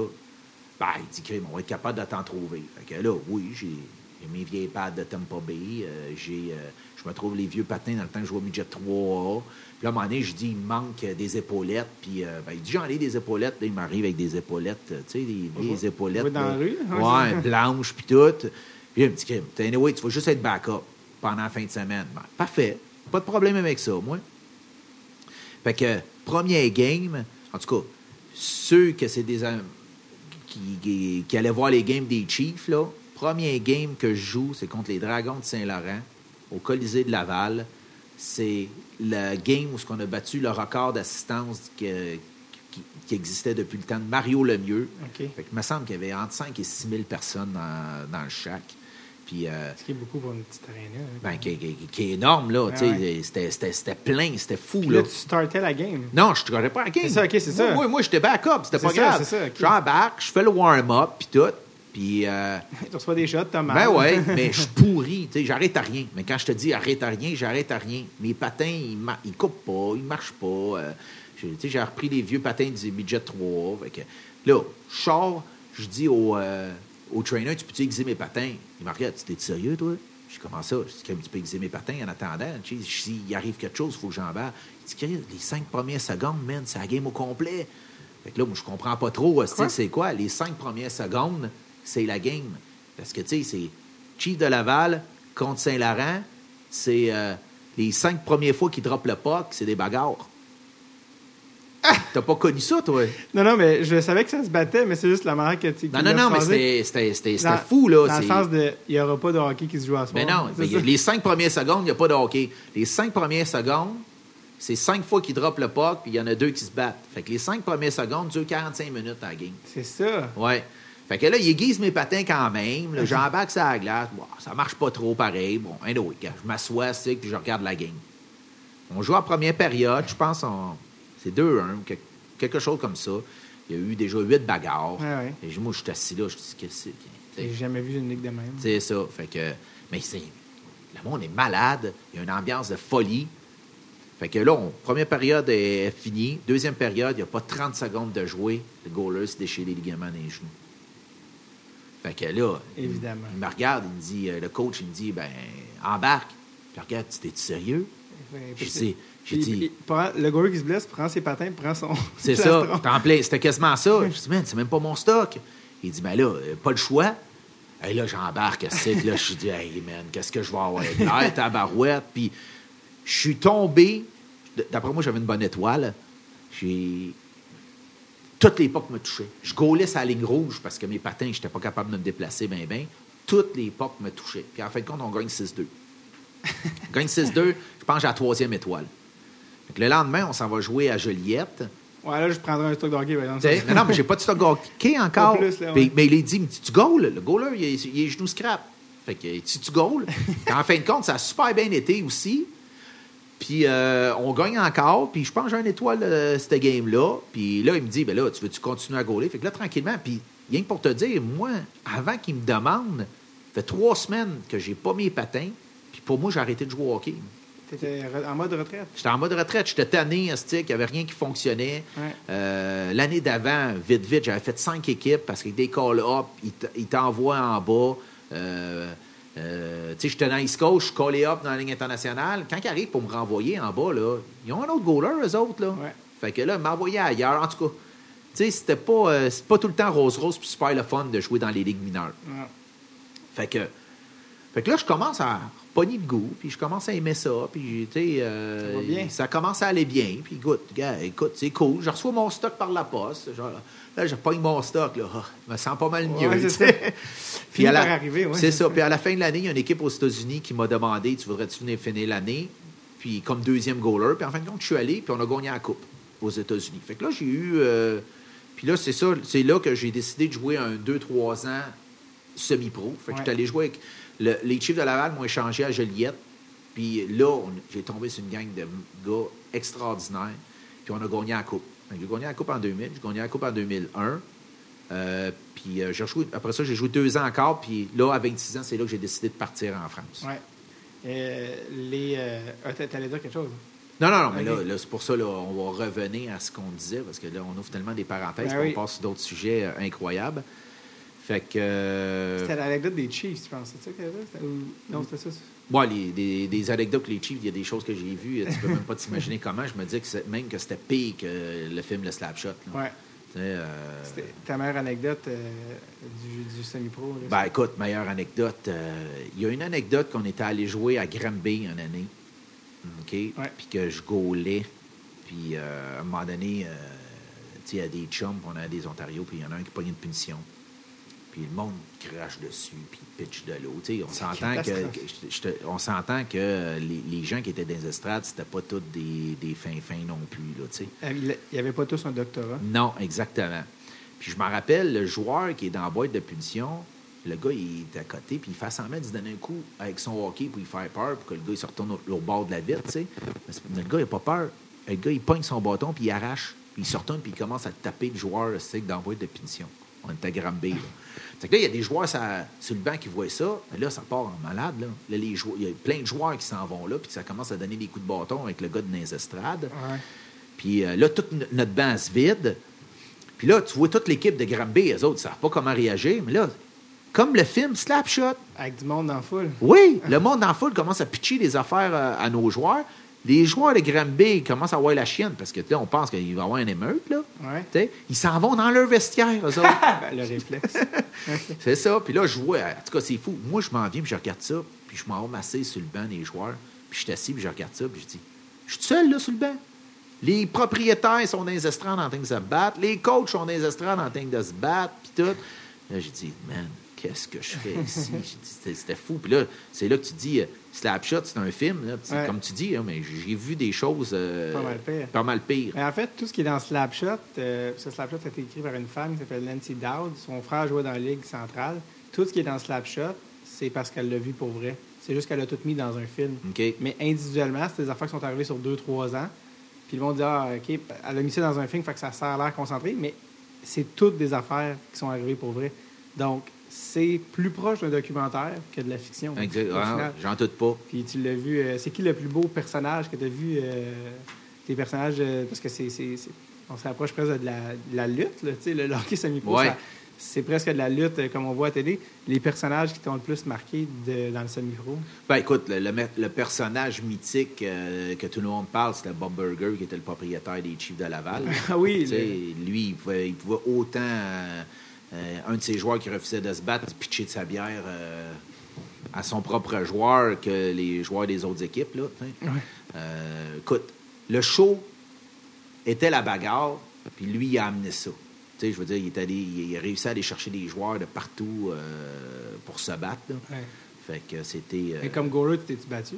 Ben, tu vois, il y, en a une euh, sur YouTube. De toi? Que quand je joue pour les Chiefs. Parce que là, c'est une mêlée générale. Ouais, c'est une mêlée générale, puis le goaler commence à sauter dedans. Mais tu sais, il- c'était pas. Je voulais pas me battre, là, mais je vais chercher. T'as pas le choix, faut que tu partes de ton Ouais. but, tu vas chercher l'autre goaler. Ouais. Puis le goaler me dit Ah, je veux pas me battre, je veux pas me battre. OK, moi non plus. Puis là, moi, je regardais la bagarre, mais lui, pendant ce temps-là, il se préparait, puis à un moment donné, il commençait à me frapper. Voyons. Ah oui. Fait que, ben, tu sais, on tombe. euh, Ça prend pas de temps. Tu sais, un Ouais. équipement de goaler, c'est pas facile de se battre. Non. Fait que, euh, puis, ouais, je me suis battu dans le junior peut-être une couple de fois, mais tu sais, rien de. T'étais pas là pour ça dans le semi-pro. Mais euh, Non. euh, j'en, je- j'en ai parlé souvent au, au podcast parce que ceux qui l'ont pas vu, mais le documentaire Les Chiefs, qui est sorti en 2003, 2002, autour de 2003, qui suivait les Chiefs de Laval pendant une saison avec Mike Anderson et compagnie. Oui. Est-ce que c'est- est-ce que tu as vu ce film-là? Oui. C'est, c'était quand même assez traumatisant. Je sais que la Ligue a beaucoup changé depuis. là. Maintenant, apparemment que c'est beaucoup moins de batailles, c'est beaucoup plus du hockey euh, de apparemment quand même relativement bon calibre, là, que certaines équipes euh, compétitionneraient avec la East Coast, là, parce qu'il y a beaucoup de joueurs d'expérience. Oui. Mais euh, quand tu as vu les- le documentaire Les Chiefs, c'était ça, ça Oui, oui, représente. c'est ça. C'est exactement. Puis moi, j'ai joué avec Anderson. Ouais. Quand je te parle de la méga bataille euh, à Granby, Ouais. bon, c'était l'ami à Anderson. Qui était que, dans les- qui- fait que, tu sais, Anderson a sauté dans le tu sais, ils sont plusieurs. Ah ouais, c'était vrai, c'était, c'était réel. Là, euh, ceux qui n'ont pas vu ça, ce, documentaire-là, c'est assez. euh, les gars dorment à l'aréna d'une pièce, puis. euh, c'était- ah, c'était- puis je suis allé souvent dans- là dans leur Ah dortoir, c'est ça. Dortoir, oh, c'est un mot poli, je te dirais. Oui, exactement. plus, une- exactement. plus la chambre pour les gilets. Ouais, Avec un matelas par terre, puis une, Ouais. boîte, une vieille boîte de pizza. c'est ça. Mais j'ai, vécu ça. Ben, je l'ai vu, ça. Moi, je restais chez, chez mes parents. Là, on s'entend, c'était, pas mal mieux. Mais tu sais, les gars faisaient de la belle argent là, pendant ce temps-là. Puis, À l'é- À l'époque, il est en dessous de la table. Ouais. c'est ça, exactement. Là, maintenant, tout est déclaré. Ouais, c'est ça. t'es, Eh ben. t'es payable par chèque. euh, les joueurs, tu sais, il y a cinq ans, quand j'ai arrêté, j'ai pris ma retraite, Ouais, j'avais, euh, j'ai eu Sorel qui m'ont appelé, puis je suis allé jouer une moitié d'année avec eux autres. ouais c'est ça. comme deuxième gardien là, pour terminer. J'ai vu que ça avait quand même pas mal changé. Ouais. Euh, Il y en a toujours. Il va toujours en avoir de la bagarre parce que ils ont tout quand même des gars de. Mais tu sais, ça joue beaucoup plus au hockey. Il y a des super de bons joueurs. Puis euh, c'est. c'est- le fun d'avoir une ligue comme ça au Québec, tu sais, pour que, à la place que nos joueurs partent de partout, au moins, il y en a beaucoup qui peuvent jouer et euh, préparer leur après-carrière avec Ouais. ça, tu sais, qui retournent aux études ou qui vont commencer un travail. euh, fait que- En faisant un peu d'argent. Exactement. Euh, cool, écoute, euh, on, a, on, a, on a touché à tellement de choses euh, à droite, à gauche. Il y a, dernière fois, je, je, voulais te demander, il y a un tournoi aux États-Unis qui s'appelle le, le NARCH, le NARC, je sais pas Ouais. c'est un tournoi de roller, c'est ça? Oui. C'est le plus gros tournoi au monde? C'était le plus gros tournoi au monde. Là, maintenant, il y a une- je ne sais pas comment ça s'appelle, là, mais il y, a, il y a- il y a une compétition avec lui. Qu'il y, a un autre, il y en a un autre gros, gros tournoi. Puis ils disent que l'autre est, il est en train de surpasser le, Ok. le NARCH. Mais le NARCH, comment ça fonctionne? C'est que à toutes les années, euh, il tourne. Fait qu'une fois, c'est en Floride, une fois, c'est en Californie, puis une fois, ça. Puis à, je pense, euh, à tous les quatre ans, c'est à Toronto. OK. Puis euh, si tu es un jeune au Québec et tu veux commencer à jouer au roller, comment tu fais? Y a-tu des ligues? Comment ça marche? Bien, la seule. Écoute, euh, au Québec, non. Puis on est peut-être pas mal la seule province, je pense, qui ne propose pas grand-chose. Euh, Il y a le Rink à Montréal que tu es Ouais, allé jouer. Ben, que moi, je joue dans une ligue aussi, là. Ben, que je joue. Que je vais remplacer. Puis je suis allé faire le tournoi, Ouais. qui était la Coupe Roller euh, Québec, là, qui est pas mal le, le tournoi le plus relevé en roller hockey ici au Québec. Euh, fait que ça, ça, je l'ai fait cet été. Puis là, d'après moi, il se serait peut-être s'informer là au ring qu'il y a peut-être euh, qu'il y aurait euh, quelque chose pour les, euh, pour les plus jeunes. Sinon, il faut vraiment aller voir. tu sais, c'est tout le temps aussi avec les finances, là, mais Équipe Canada font énormément de choses aussi pour les jeunes. Ils font des, comme des gros tournois. Fait que ça part, je pense, c'est U6, U7, U8, U9. Fait qu'il y a toutes les catégories. Puis il y a un méga gros tournoi qui est à Hawaï. Fait que c'est OK. tous des gens des petits teams Canada OK. qui s'en va jouer, euh, qui s'en va jouer là-bas euh, à Hawaï. Euh, Très cool. Bon, mais c'est très cool. Il y a des, il y a ressources. il y a beaucoup de ressources, oui, exactement. Et, dernière question, trivia. qui est le premier gardien de l'histoire de l'Océanique de Rimouski? c'est une bonne question, ça. Ouais. Hein? Ça devrait être moi, je Ouais. pense. c'est toi le vrai goaler de, de Rimouski, c'est vrai ça? Exactement, oui. Premier goaler. Quand ils ont euh, la, la- la franchise, ils l'ont eu. Moi, j'étais, euh, j'appartenais au Lynx de Saint-Jean. OK. Donc, C'était comme genre, euh, Lynx de Saint-Jean a déménagé là-bas, puis, mais il n'y a pas grand joueur qui, qui, s'en- qui allait. Puis euh, la première année, j'ai, euh, c'était moi le premier goaler. J'ai goalé 51 matchs comme année recrue euh, à l'Océanique de Rimouski. Étais-tu là pour la première partie? C'était toi Oui. la première ever? Oui. ah, c'est cool quand même? De match, match d'ouverture. J'ai joué la première game contre Sherbrooke. Puis je me rappelle parce que c'était Christian Dubé et Dandonneau qui, jouaient. Oui, les, les- les grosses vedettes. Là, euh, Alexandre. euh, non, pas Alexandre. Oui, c'est ça, Alexandre. Euh, Mathieu Dandonneau, parce qu'Alexandre, c'est ton frère. Euh, Ouais. Mathieu Dandonneau qui ça. jouait avec Christian Dubé. c'est ça. Puis euh, ça, ces deux gars, euh, ben Mathieu il a trois Coupes Stanley, puis Christian il a été repêché par les Rangers, mais il a joué toute sa vie en Suisse. C'est ça. Il y a des grosses stars du hockey junior. Exactement. Puis euh, cette année-là, il, a- il a joué deux games, je pense, Ouais. dont une contre euh, moi, puis après ça, il a fait les Red Wings cette année-là. Ah ouais, carrément. Ouais. OK. Wow. Donc, c'était. Très cool. fait que ça, c'était la première game à l'extérieur, puis après ça, la première game euh, à la maison. C'était. euh, ça, c'était une année assez extraordinaire. Et- De partir une franchise. non, mais euh, c'était. écoute, c'était des mini-Canadiens de Montréal, là, à Rimouski. là. Ah. Les gens avaient, avaient- avaient que ça. Là. Ah ouais. Game d'ouverture. Il y a 4200 sièges dans l'aréna. La game d'ouverture, il y a eu, je pense, c'est 3800 personnes. Ouais. La deuxième game de l'année, il y a eu peut-être 3600 personnes. Il y a eu 3400. Ouais. Et après ça, on a joué sold out le reste de l'année. Wow. Ça, Sold C'était la out. première année. C'était la Ça, première année. C'était avant les Brad Richards et Oui. Vincent Lecavalier. Oui, la et- grosse vedette s'appelait euh, euh, Sirois. OK. Puis euh, il avait scoré euh, 60 goals cette année-là Wow. pour nous autres. C'était un 20 ans. Puis on a fait les playoffs. On a. euh, dernière game, euh, c'était un Rod Robin, la, la première ronde des playoffs. On jouait à Chicoutimi, puis si on gagnait, on passait. Puis euh, on a gagné. Puis là, il y avait deux autobus de Rimouski qui étaient descendus à, à Wow. Chicoutimi. Puis quand on est arrivé à l'aréna le lendemain à 6 heures le matin, les gens étaient en ligne pour avoir des billets pour la deuxième ronde. Des... Wow. Ouais, ouais, c'était, fou, c'était fou. Ça, c'était avant Crosby, en plus. oui, puis, j'allais au cégep. Puis, tout le monde le savait qu'on avait une paire de billets. Puis je te dis, j'avais devait avoir à peu près 150 personnes qui venaient me demander Ah ouais. si, euh, si je pouvais donner mes billets ou quelque chose de même. Puis Ouais. tellement que les joueurs, à 20 games, allaient en avant pour donner des billets parce qu'il n'y en avait plus. Fait qu'ils pouvaient les vendre. Fait que ça a pris quoi? Deux semaines après, l'organisation tout de suite nous ont dit non, non, non, non, on ne veut plus que vous ayez vendre vos billets. euh, Ah pouvez ouais. les vendre 40, 50 piastres. Tu sais, C'était de l'argent pour un, Ah junior. Tu sais, junior, tu fais 50 piastres par semaine. Ah ouais, c'est ça. Puis en fin Tu doublais ton salaire. oui, c'est ça. Fait qu'il disait non, non, non, vous n'avez pas le droit de faire ça. Si vous ne pouvez pas prendre vos billets, vous, soit vous les donnez, puis euh, Ah nous autres, on va les vendre.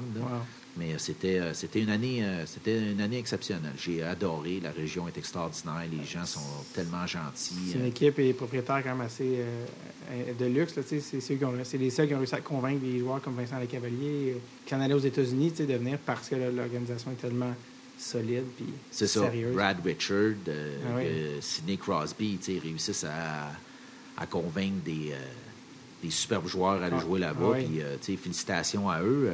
Mais maintenant, il y en a de plus en plus. euh, Halifax aussi, euh, ça, ça Ouais. va bien. Tu sais, eux autres, la Ouais. dernière ère, c'est pas mal eux autres, là, avec les Drouin, Ouais. avec McKinnon. McKinnon. Mais McKinnon était chez eux. c'était, ouais. c'était plus facile, là, mais, mais- ouais. Il y a- parce qu'en fait, McKinnon était drafté par Bécomo. fait que, ils ont dû échanger ses Ouais. à, à truc. Mais Rimouski sont comme moins loin. Fait qu'ils ils réussissent, on dirait, à aller chercher. euh, Puis, tu sais, aller chercher quand même des anglophones qui vont, Ouais, qui ouais. vont jouer dans un milieu qui est seulement francophone. Il n'y a pas d'anglais là, à Rimouski. là. Et Brad Richards puis Crosby ont comme un peu appris le français, ce qui est quand même incroyable. Ouais, ouais. Bref. Merci d'être passé, euh, Martin, en, de- en dernier. J'espère que ta blonde aime ça au Québec. Ah, elle adore ça. Elle adore pas, euh, pas de, de problème. On n'est pas, on va pas s'en aller. Quand des fois j'y parle moi, puis je dis, hey, euh, On pourrait-tu euh, partir en France? Parce que je- un peu avoir une carrière là-bas de, de coaching, Ouais, ou ouais, de, de, de autre chose. Ouais. Puis euh, tu sais, comme anecdote, l'année que j'ai pris ma, ma retraite, ouais.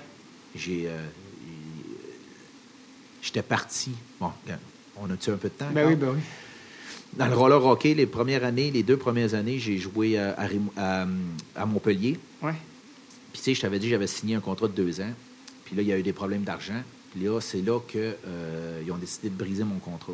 En disant, l'année prochaine, euh, tu reviens, mais on ne paye plus. OK. Ben là, j'ai dit, tu me payes plus, euh, moi, je vais, je vais regarder ailleurs. Ouais, mais on, on t'a eu un, un permis de travail maintenant, fait que tu travailleras comme tout le monde. Ouais, mais c'était pas notre entente. Fait que j'ai dit, correct. Là, je partais au championnat du monde avec Équipe Canada. Ouais. C'était ma, deux- ma deuxième année. Puis là, j'étais goaler numéro un pour Équipe Canada. Fait qu'ils me disent, euh, j'ai dit, je vais réfléchir à ça. Puis au retour, m'a dit que c'est que, que c'est que je vais faire. OK. Fait qu'il dit, c'est correct. Mais les autres ne s'attendaient pas qu'il y ait une autre équipe qui vienne euh, me chercher, rien. Ouais. Puis, euh, en fin de compte, l'équipe de Rotel, qui est l'équipe la plus riche de la Ligue, que eux, il y a peut-être la moitié des joueurs qui restent proches de Rotel, mais l'autre moitié, c'est tous des gens de partout dans France qui prennent le, le train, puis qui prennent soit l'avion, puis qui viennent jouer ou ils, ils voyagent. Euh, puis il y avait un setup comme ça. Fait que eux autres, euh, ils perdaient leur, ben, leur gardien de but. Ils s'en allaient pour jouer pour une autre équipe s'il y avait besoin d'un changement d'air. Fait que l'autre personne qui devenait, euh, qui, aurait, qui pouvait voyager puis aller jouer avec les autres, c'était moi. Hmm. Fait que, pendant que j'étais à l'équipe Canada, eux autres m'ont fait un contrat plus cher que, que c'était ma dernière année. Ouais. Puis là, je me disais, on va jouer pour la meilleure équipe. Fait que si je veux gagner des championnats, Ouais. tu sais, faut que j'étais avec eux. Ouais. J'ai signé un contrat d'un an avec eux autres. Puis, moi, parti, je faisais à peu près trois heures et demie de train le samedi matin. Il y avait un joueur qui me prenait à la gare. On avait un- une heure et demie de char. Puis là, on arrivait, il était peut-être midi et demi à, à la salle. Puis là, tout le monde arrivait là, tout le monde de partout à midi et demi. On pratiquait cette journée-là. Ouais. Il y avait vraiment un setup. On pratiquait tout le monde ensemble. Puis après ça, il y avait une école. On allait faire une petite sieste dans les dortoirs de l'école. On mangeait tout le monde ensemble, puis on jouait notre game. Puis là, je me retournais à Paris, je couchais chez un joueur, puis le lendemain matin, je m'en revenais à Montpellier. C'est bol. ouais, j'ai fait ça pendant deux ans. L'amour du hockey. L'amour du hockey. Fait que, euh, mais, ça, comme j'ai dit, j'ai gagné deux Coupes de France avec euh, Rethel, plus on a été champion d'Europe. Que ça, ça a été quand même euh, assez extraordinaire. Avez-vous gagné euh, l'équipe canadienne au championnat du monde? Championnat du monde, dans toutes mes années, j'ai euh, une médaille de bronze, une médaille d'argent, Ouais. puis euh, plusieurs quatrièmes places. Mais euh, jamais été champion. Puis l'année qu'on a gagné la médaille d'argent, on gagnait. Puis en fin de compte, les Américains ont, ont réussi à nous scorer deux buts à la fin de match pour être champion. C'était toi qui étais dans les buts? Non, non, c'était pas moi qui étais dans les buts. Euh, pas cette année-là. Cette année, on était très, très fort. Il y a un, il y a un gardien de but euh, que lui, goal dans l'autre, championnat du monde, qui que était le gars, un des meilleurs goalers euh, au monde de roller hockey. Puis cette année-là, il avait décidé de venir jouer avec nous autres. Ah, OK. Fait qu'on avait monté une grosse, grosse équipe, puis là, on avait perdu, on avait perdu en finale. OK. Fait que- parce que cette année-là, euh, il avait trouvé un commanditaire. Fait que ça coûtait presque rien à tous les joueurs. On- ils nous payaient tout. OK. Fait que, euh, on avait euh, on a rien que notre billet d'avion à, à payer. Ouais, le, ouais. reste, le reste avait été payé au complet par le commanditaire. OK. OK. Fait que, mais ce commanditaire-là, il a duré un an. Quand tu m'avais t'as commencé à compter l'anecdote, c'était par rapport à ta femme. Tu as dit, retourne. c'était-tu- Y avait-tu quelque chose d'autre, tu voulais dire? De quoi? Tu tu avais dit, ah, attends, parce que j'avais dit, ta femme est-tu correcte? Es-tu contente? Tu as dit, ouais, vraiment heureuse, même que c'est moi qui voudrais retourner. Ah oui, c'est ça. Là, ben, compter, ouais. Exactement. Souvent, moi, je vais lui dire, euh, tu sais, qu'est-ce qui arriverait si quelqu'un m'offrirait quelque chose, ou tu sais, avec mon travail. Maintenant, Ouais. je travaille pour Stingray. Ouais. Puis Stingray qui est euh, international, dans le fond. Puis on a des bureaux, euh, on a des bureaux à Amsterdam, puis tout. Puis tu sais, des fois, je me dis, hey, s'ils ouvriraient, un- tu sais, on en a en Australie, puis euh, Ouais.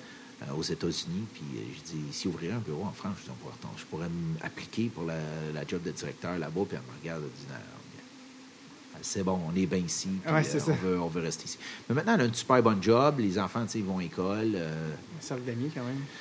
Hein? Les enfants ont leur cercle d'amis. Oui, c'est ça, exactement. Mais malgré que euh, à Montpellier, j'ai euh, encore de très, très bons amis qui Ouais. viennent ici à toutes, euh, quasiment à toutes les années. Mhm.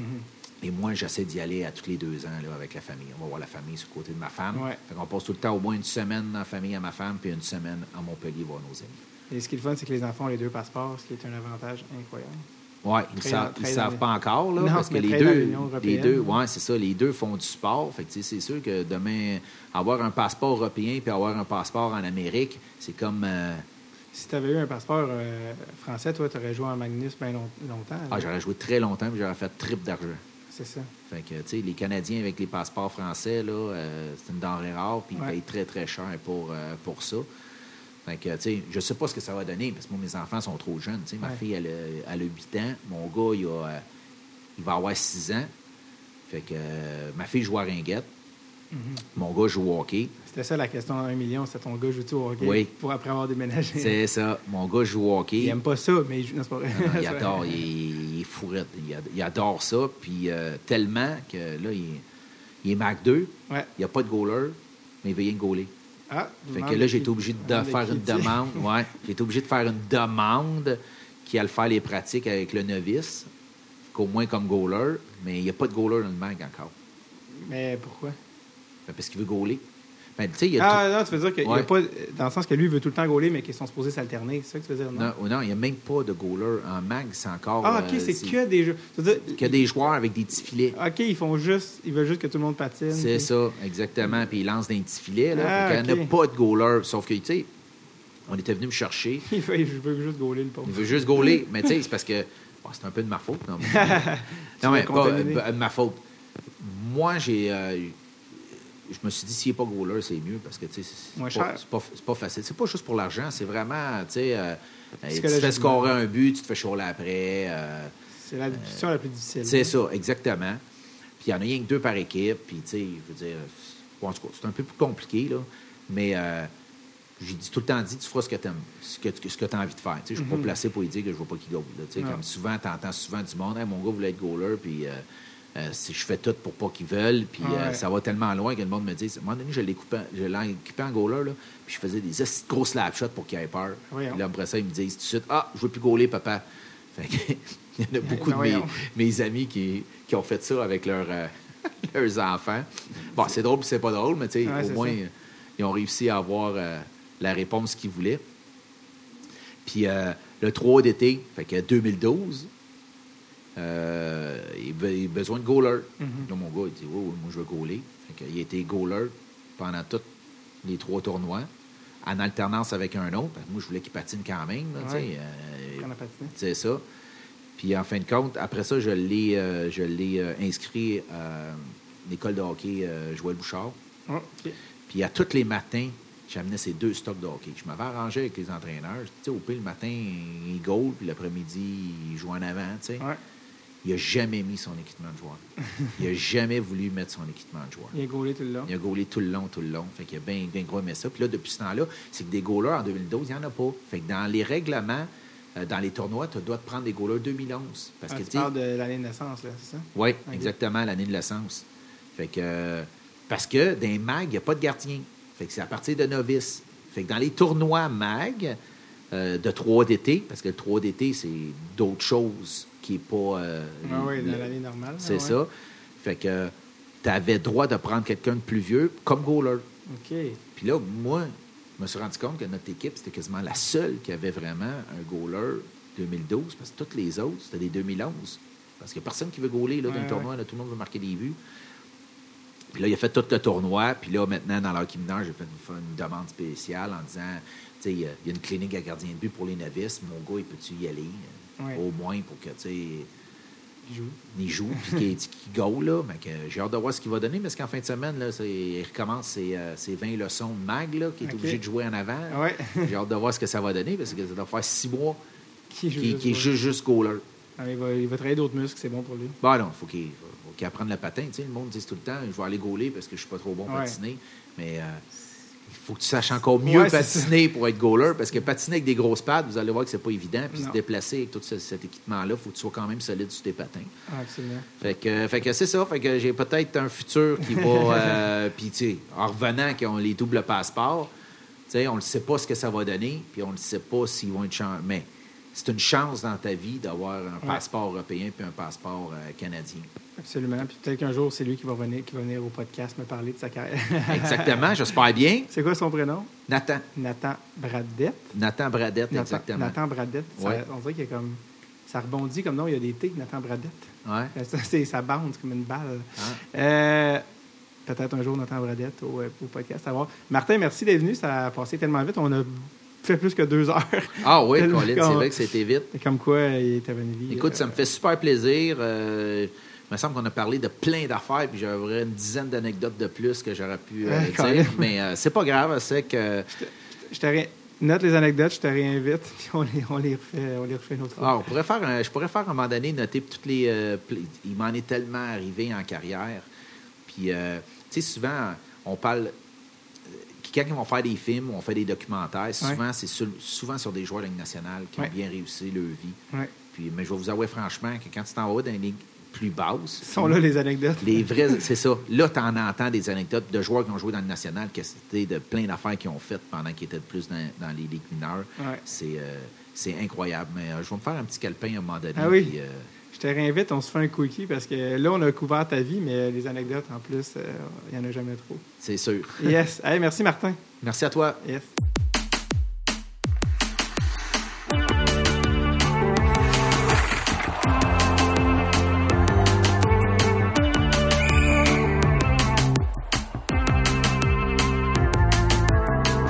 Merci tout particulier à Martin Bradette d'être passé au podcast et évidemment à son collègue, euh, dont je tairai le nom parce que quand même l'anonymat, mais de nous avoir référé Martin, ça a été un vrai plaisir. Je vous rappelle que vous pouvez gagner euh, à chaque mois chaque mois, on fait tirer un package qui inclut la mission Forsberg, plus un item qui varie à chaque mois qui est absolument nice.